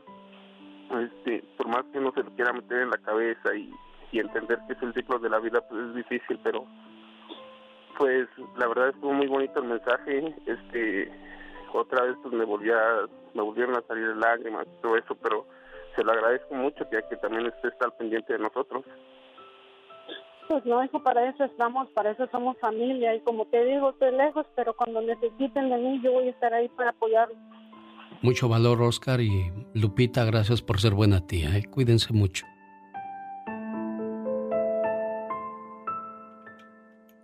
¡Órale! Esta es otra nueva sección producida por Omar Fierros. Para el genio Lucas. A propósito de contagios. Todos tenemos cosas buenas. Pero al igual tenemos cosas malas. Usted no me va a decir qué carajo tengo que hacer. ¿Pero qué consecuencias pueden traer esas cosas malas? Infórmate y aliviánate.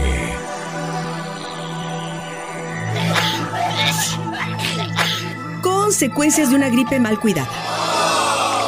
Escalofríos, fiebre, dolores musculares, estornudos, tos, dolor de cabeza.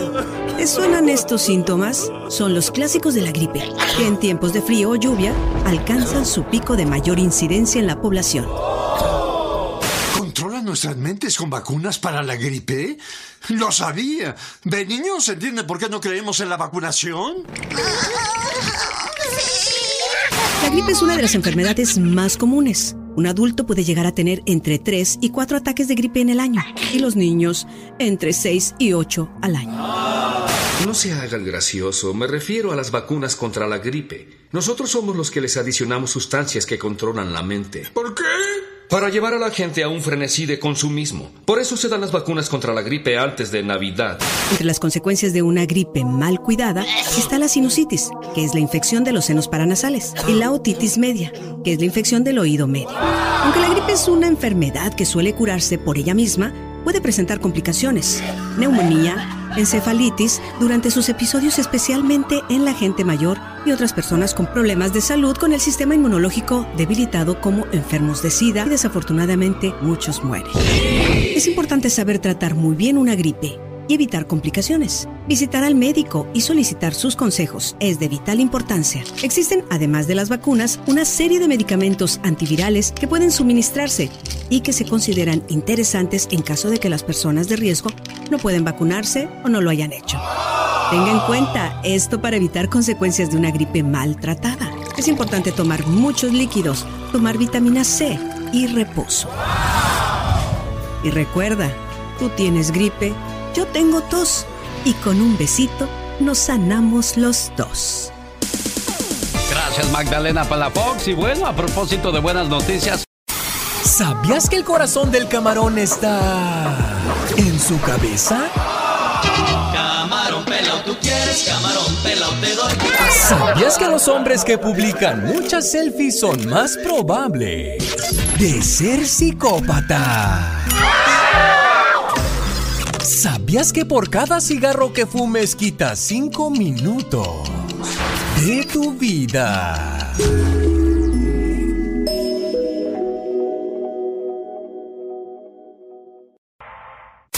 ¿Sabías que el corazón del camarón está en su cabeza? Camarón pelao, tú quieres camarón doy. ¿Sabías que los hombres que publican muchas selfies son más probables de ser psicópata? ¿Sabías que por cada cigarro que fumes quitas 5 minutos de tu vida?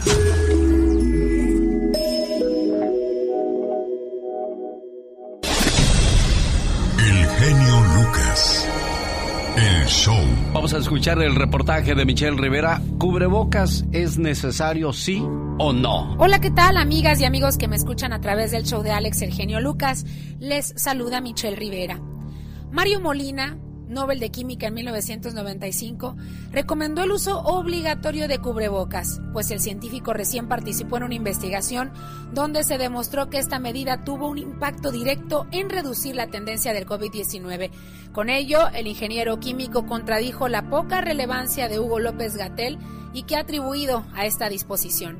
El Nobel mexicano asistió a la conferencia diaria de la jefa de gobierno de Ciudad de México y ahí el científico comentó del trabajo en que contribuyó con sus colegas de Universidad de Texas y de California, un análisis estadístico que reveló cómo la protección facial obligatoria fue un factor determinante en reducir los contagios de coronavirus en Italia y Nueva York.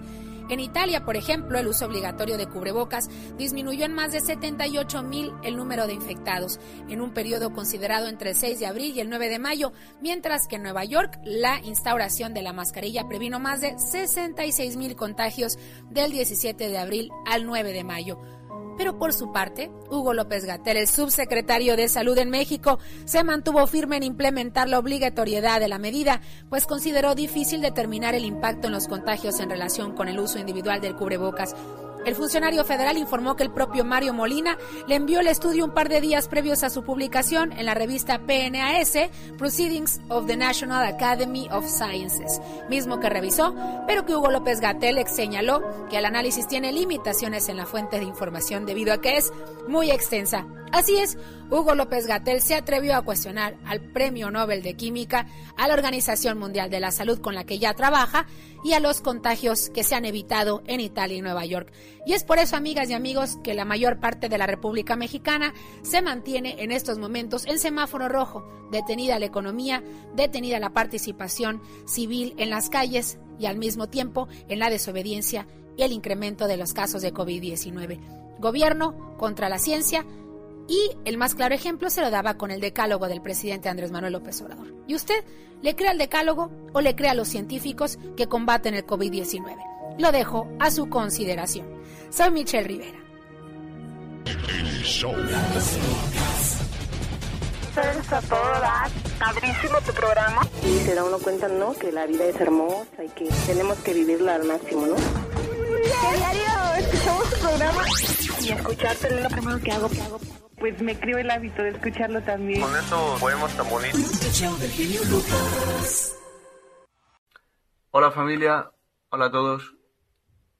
Como sabéis el mundo nos está dejando algunas noticias agridulces últimamente.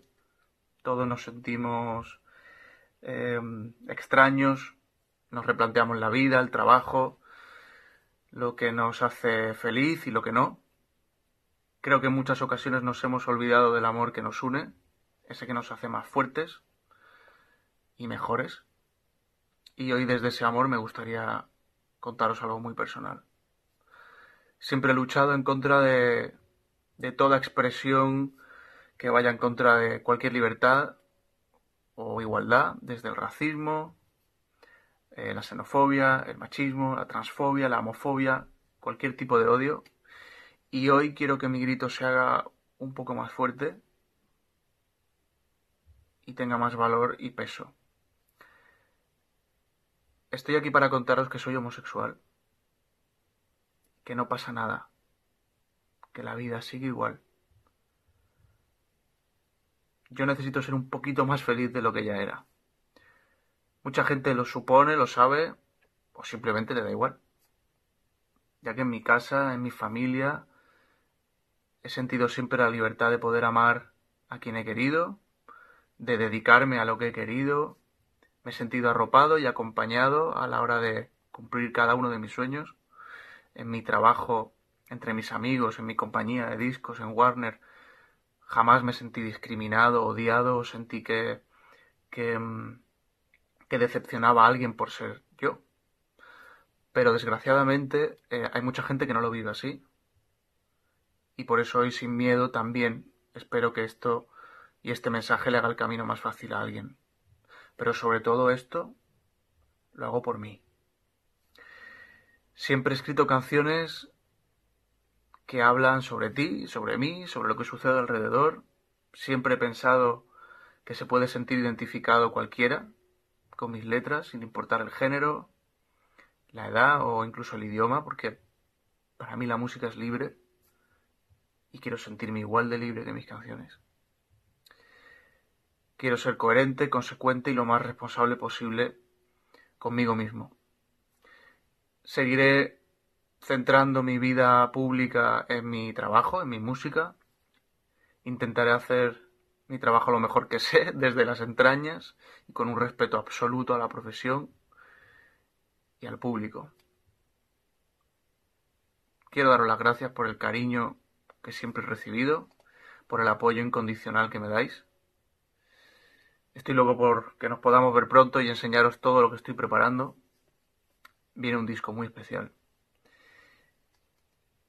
Os mando un abrazo muy fuerte y a vivir. A vivir que la vida se va. Genio y amigos, muy buenos días. Ayer descubrí que hay un servicio que se llama Cameo, que te permite hacerle llamadas de 10 minutos vía Zoom a algunos famosos. Claro, a cambio de cientos o miles de dólares. Ahorita parece haber casi puras celebridades gabachas, pero ¿se imagina usted que las estrellas latinas se unieran y empezaran a recibir llamadas de sus fans? Artistas como Shakira. Óyeme,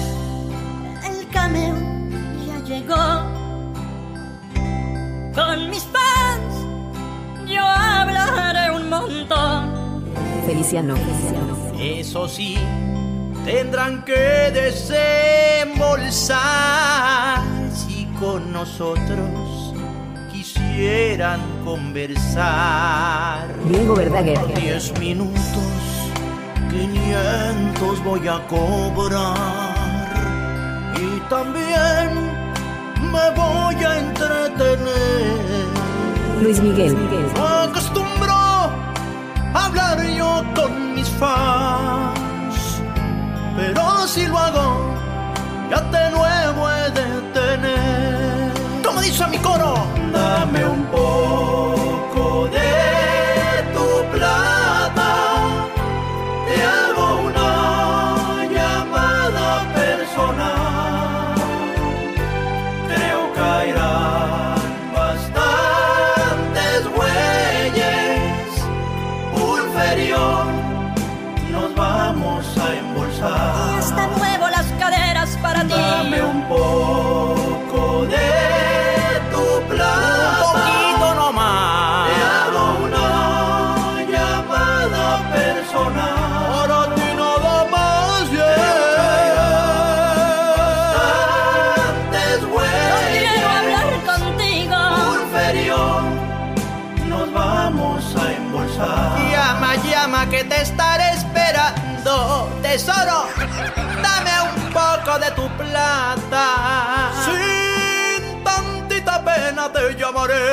lo que menos tiene vergüenza tú. El genio Lucas. El show. Hay mucha gente que no está de acuerdo con lo que dice Michelle Rivera. Pues hoy pueden platicar con ella, ¿eh? Si hay algo que tengan por ahí pendiente que quisieran decirle, con todo el gusto del mundo escuchará sus preguntas y obtendrán sus respuestas. Por supuesto, después de la sección de Patti Estrada. Patti. Hola, ¿qué tal Alex? Muy buenos días, buenos días a todos, todo tu gentil auditorio donde quiera que se encuentre. Les informo que el presidente Donald Trump firmó ayer martes un decreto que dijo fomentará mejores prácticas policiales. Y desde hoy comienza el remate de mercancía en las tiendas JCPenney que cerrarán sus puertas. JCPenney anunció el pasado 4 de junio que unas 154 sucursales se verían afectadas por este cierre. Y expertos en salud piden a la población que cuando vaya al baño no olvide bajar la tapa del sanitario. Partículas contaminantes de coronavirus podrían salpicar cuando usted accione la palanca para bajarle al inodoro. Las mujeres no nos equivocamos, por eso siempre pedimos bájele la tapa del baño cuando usted haya terminado de hacer sus necesidades fisiológicas y le baje a la palanca para limpiar el inodoro. Y la empresa Quaker Oats, que elabora la miel y la harina para pancakes on Gemina, la tía Gemina anunció, bueno, pues que va a cambiar la imagen de la marca de su producto como una forma de buscar la igualdad racial. Y en México, hombres armados han asesinado este martes a Uriel Villegas, un juez federal. Los, los pistoleros mataron también a su esposa. El hecho ocurrió en la vivienda en la pareja de Colima. Hasta el momento las autoridades han informado de sus muertes, pero pues han dicho que siguen las investigaciones y no han dado más detalles. Y en Honduras, Juan Orlando Hernández, presidente de ese país, informó en un mensaje en radio y televisión que dio positivo para coronavirus. Hernández añadió que continuará con sus labores por medio de teletrabajo desde el Hospital Milita- Militar de Tegucigalpa. Su esposa Ana García de Hernández también dio positivo en las pruebas de laboratorio. Alex. Imagínese, hay mucha gente que sigue diciendo que no existe el coronavirus. Entre ellos estaba el vocalista de la banda MS, Waldo, el cual, bueno, pues dice que los primeros síntomas fueron de que la comida no tenía sabor para él y después vino lo demás. Así es que, pues más vale prevenir que lamentar, Pati Estrada. Definitivamente, cubreboca, algo bien sencillo, cubreboca, lávese las manos hasta 20 segundos, bien, bien exigente, exigencia en el lavado de manos, cubreboca y eh, la sana distancia. Y esta pandemia quizá no le pegó a todo mundo en la salud, pero le pegó en el bolsillo. Tal es el caso de Victoria's Secret, Starbucks y JCPenney que estarán cerrando varios locales debido a que pues la pandemia se llevó sus ganancias, Pati. Así es, y todavía nos queda mucho camino por recorrer y depende de nosotros, la población, la ciudadanía, ayudar a las autoridades sanitarias para que esto termine. ¿Cómo? Siguiendo las medidas de sanidad al pie de la letra. Regreso con Michelle Rivera. ¿Tiene alguna pregunta para ella? Hágasela, por favor. 1877-354-3646. Los grandes están con el Oh, ¿y ahora quién podrá defenderme? Como un duende yo sigo tus pasos. Imagínate que un duende te siga, Pati Estrada.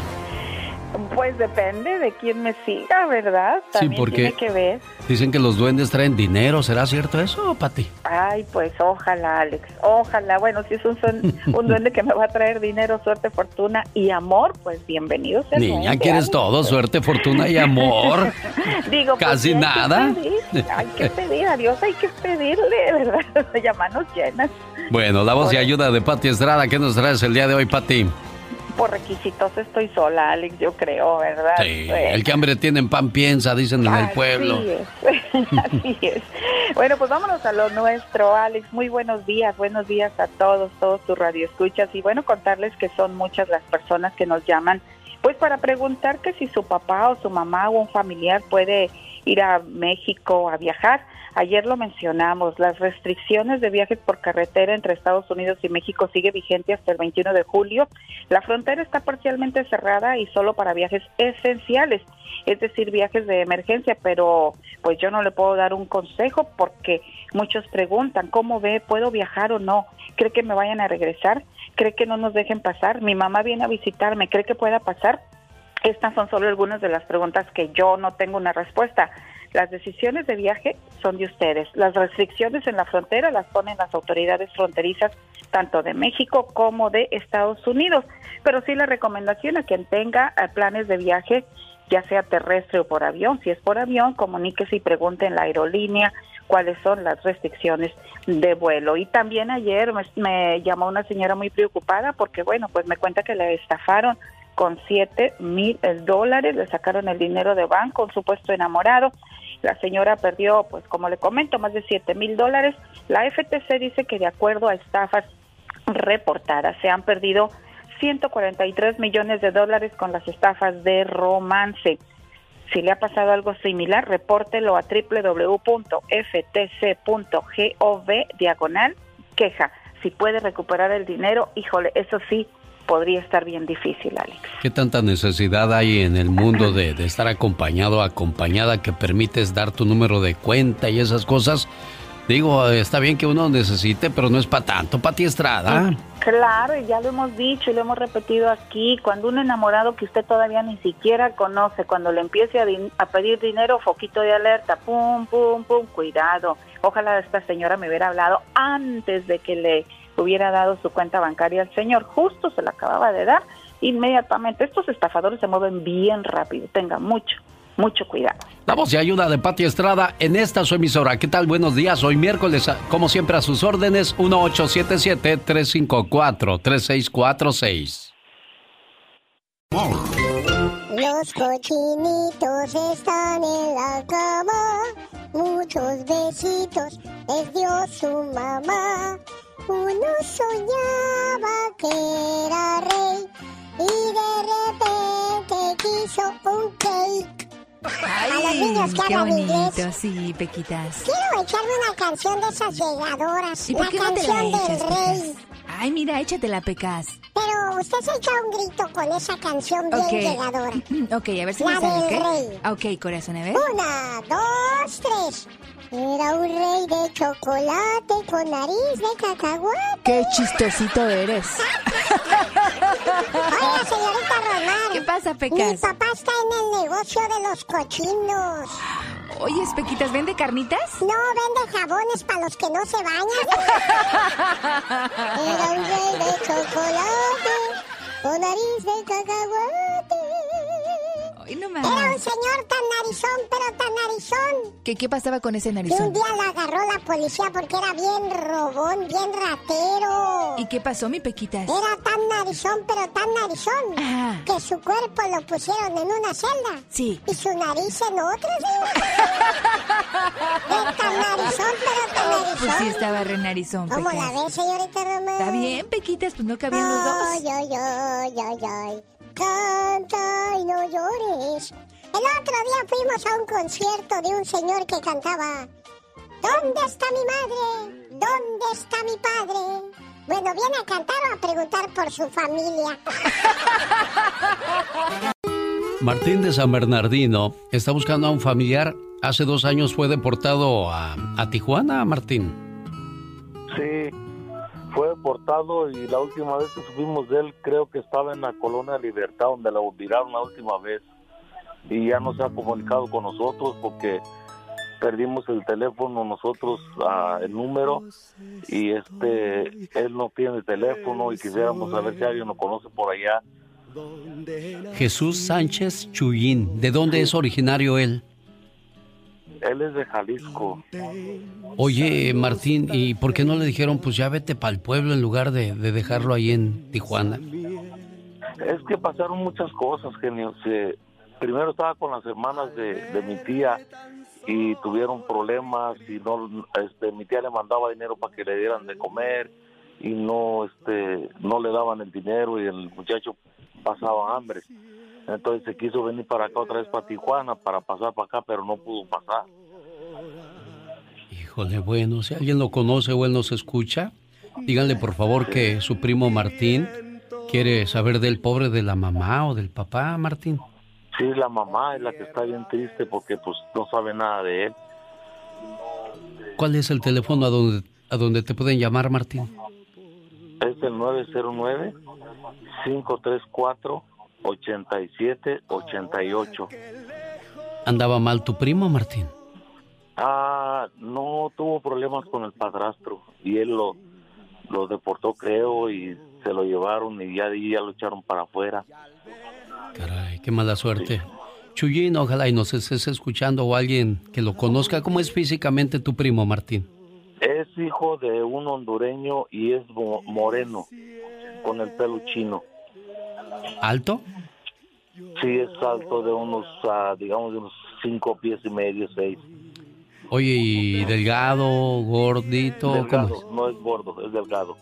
Bueno, Martín de San Bernardino buscando a Jesús Sánchez Chuyín, originario de Jalisco. Más información al área 909 desde, Estados, desde México a Estados Unidos. Se marca 01 909 534 8798. Ojalá y sirva este mensaje, Martín.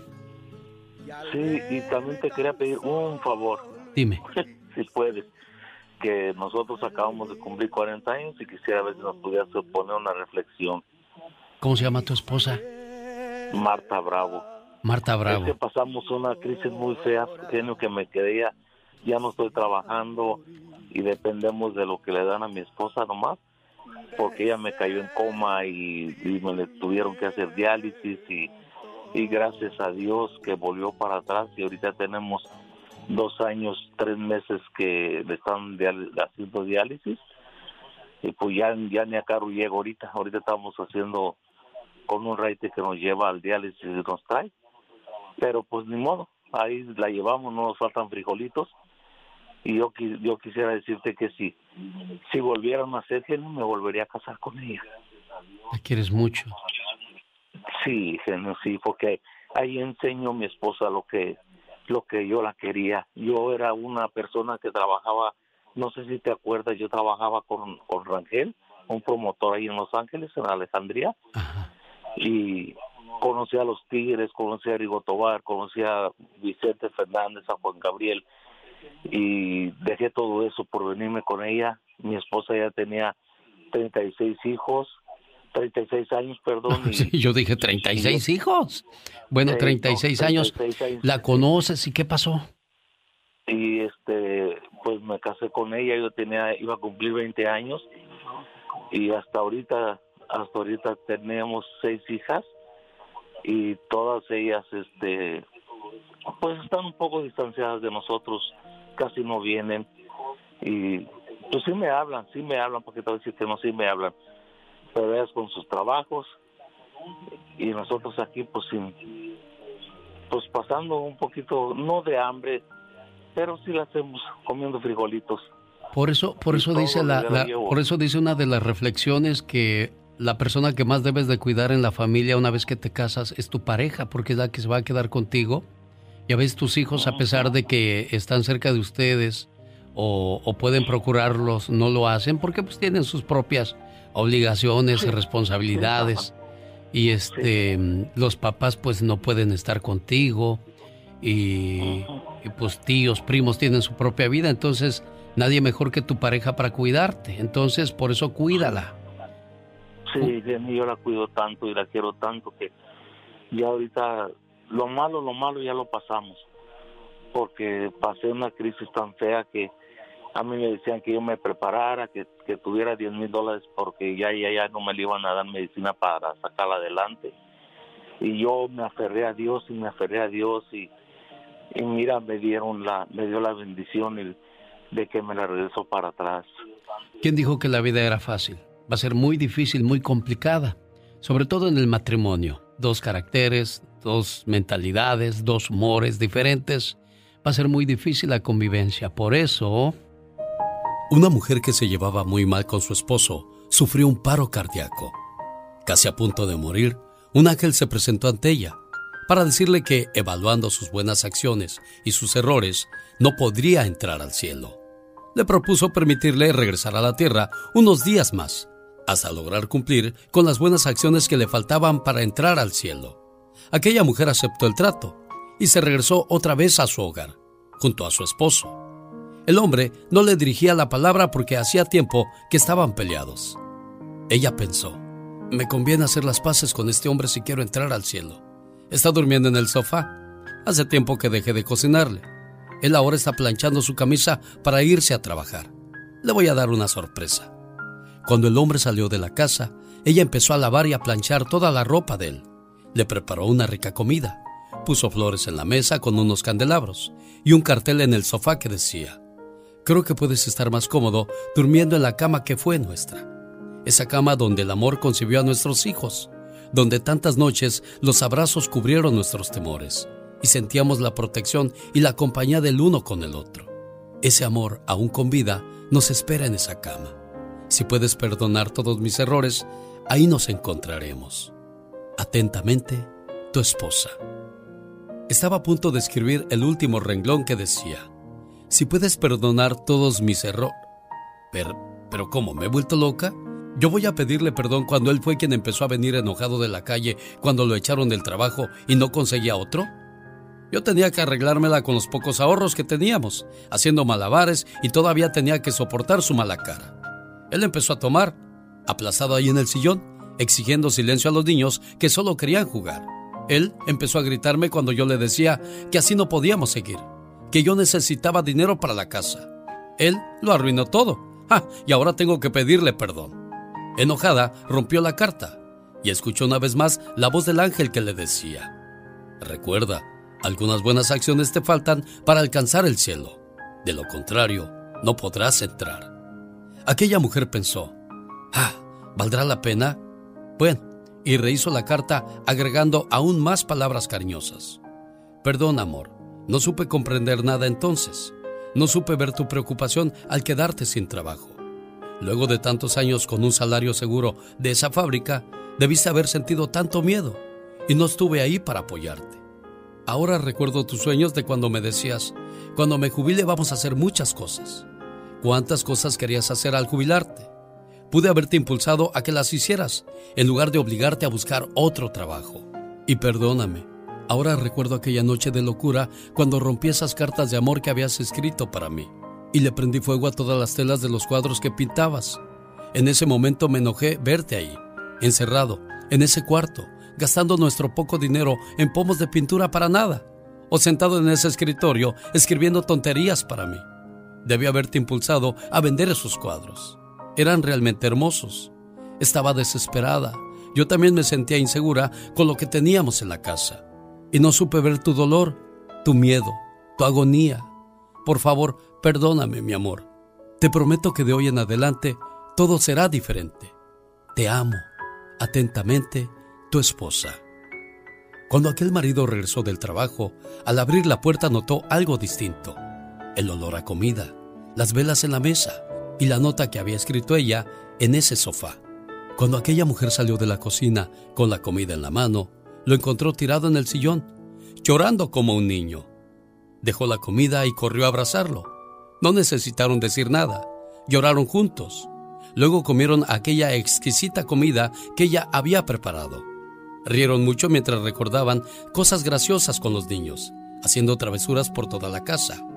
Él la ayudó a levantar la mesa como siempre lo hacía, y mientras ella lavaba los platos, vio por la ventana de la cocina que en el jardín estaba el ángel. Salió llorando y le dijo, Por favor ángel, intercede por mí. No quiero a este hombre solo en este día. Necesito un tiempo más para poder impulsarlo en todos sus sueños. Tratar de reconstruir esas cartas que solo él escribía para mí con tanto amor. Te prometo que en poco tiempo él va a estar feliz, seguro, y ahí podré ir a donde me lleves, a donde quieras llevarme. Aquel ángel le contestó, no te tengo que llevar a ningún lado, mujer. Ya estás en el cielo, te lo has ganado. Recuerda el infierno donde has vivido y nunca olvides que el cielo siempre está al alcance de tu mano. Al decir eso, desapareció. La mujer escuchó la voz de su marido desde la cocina gritándole, Mi amor, hace frío, ven a acostarte, mañana será otro día. Sí, pensó ella, gracias Dios, mañana será otro día.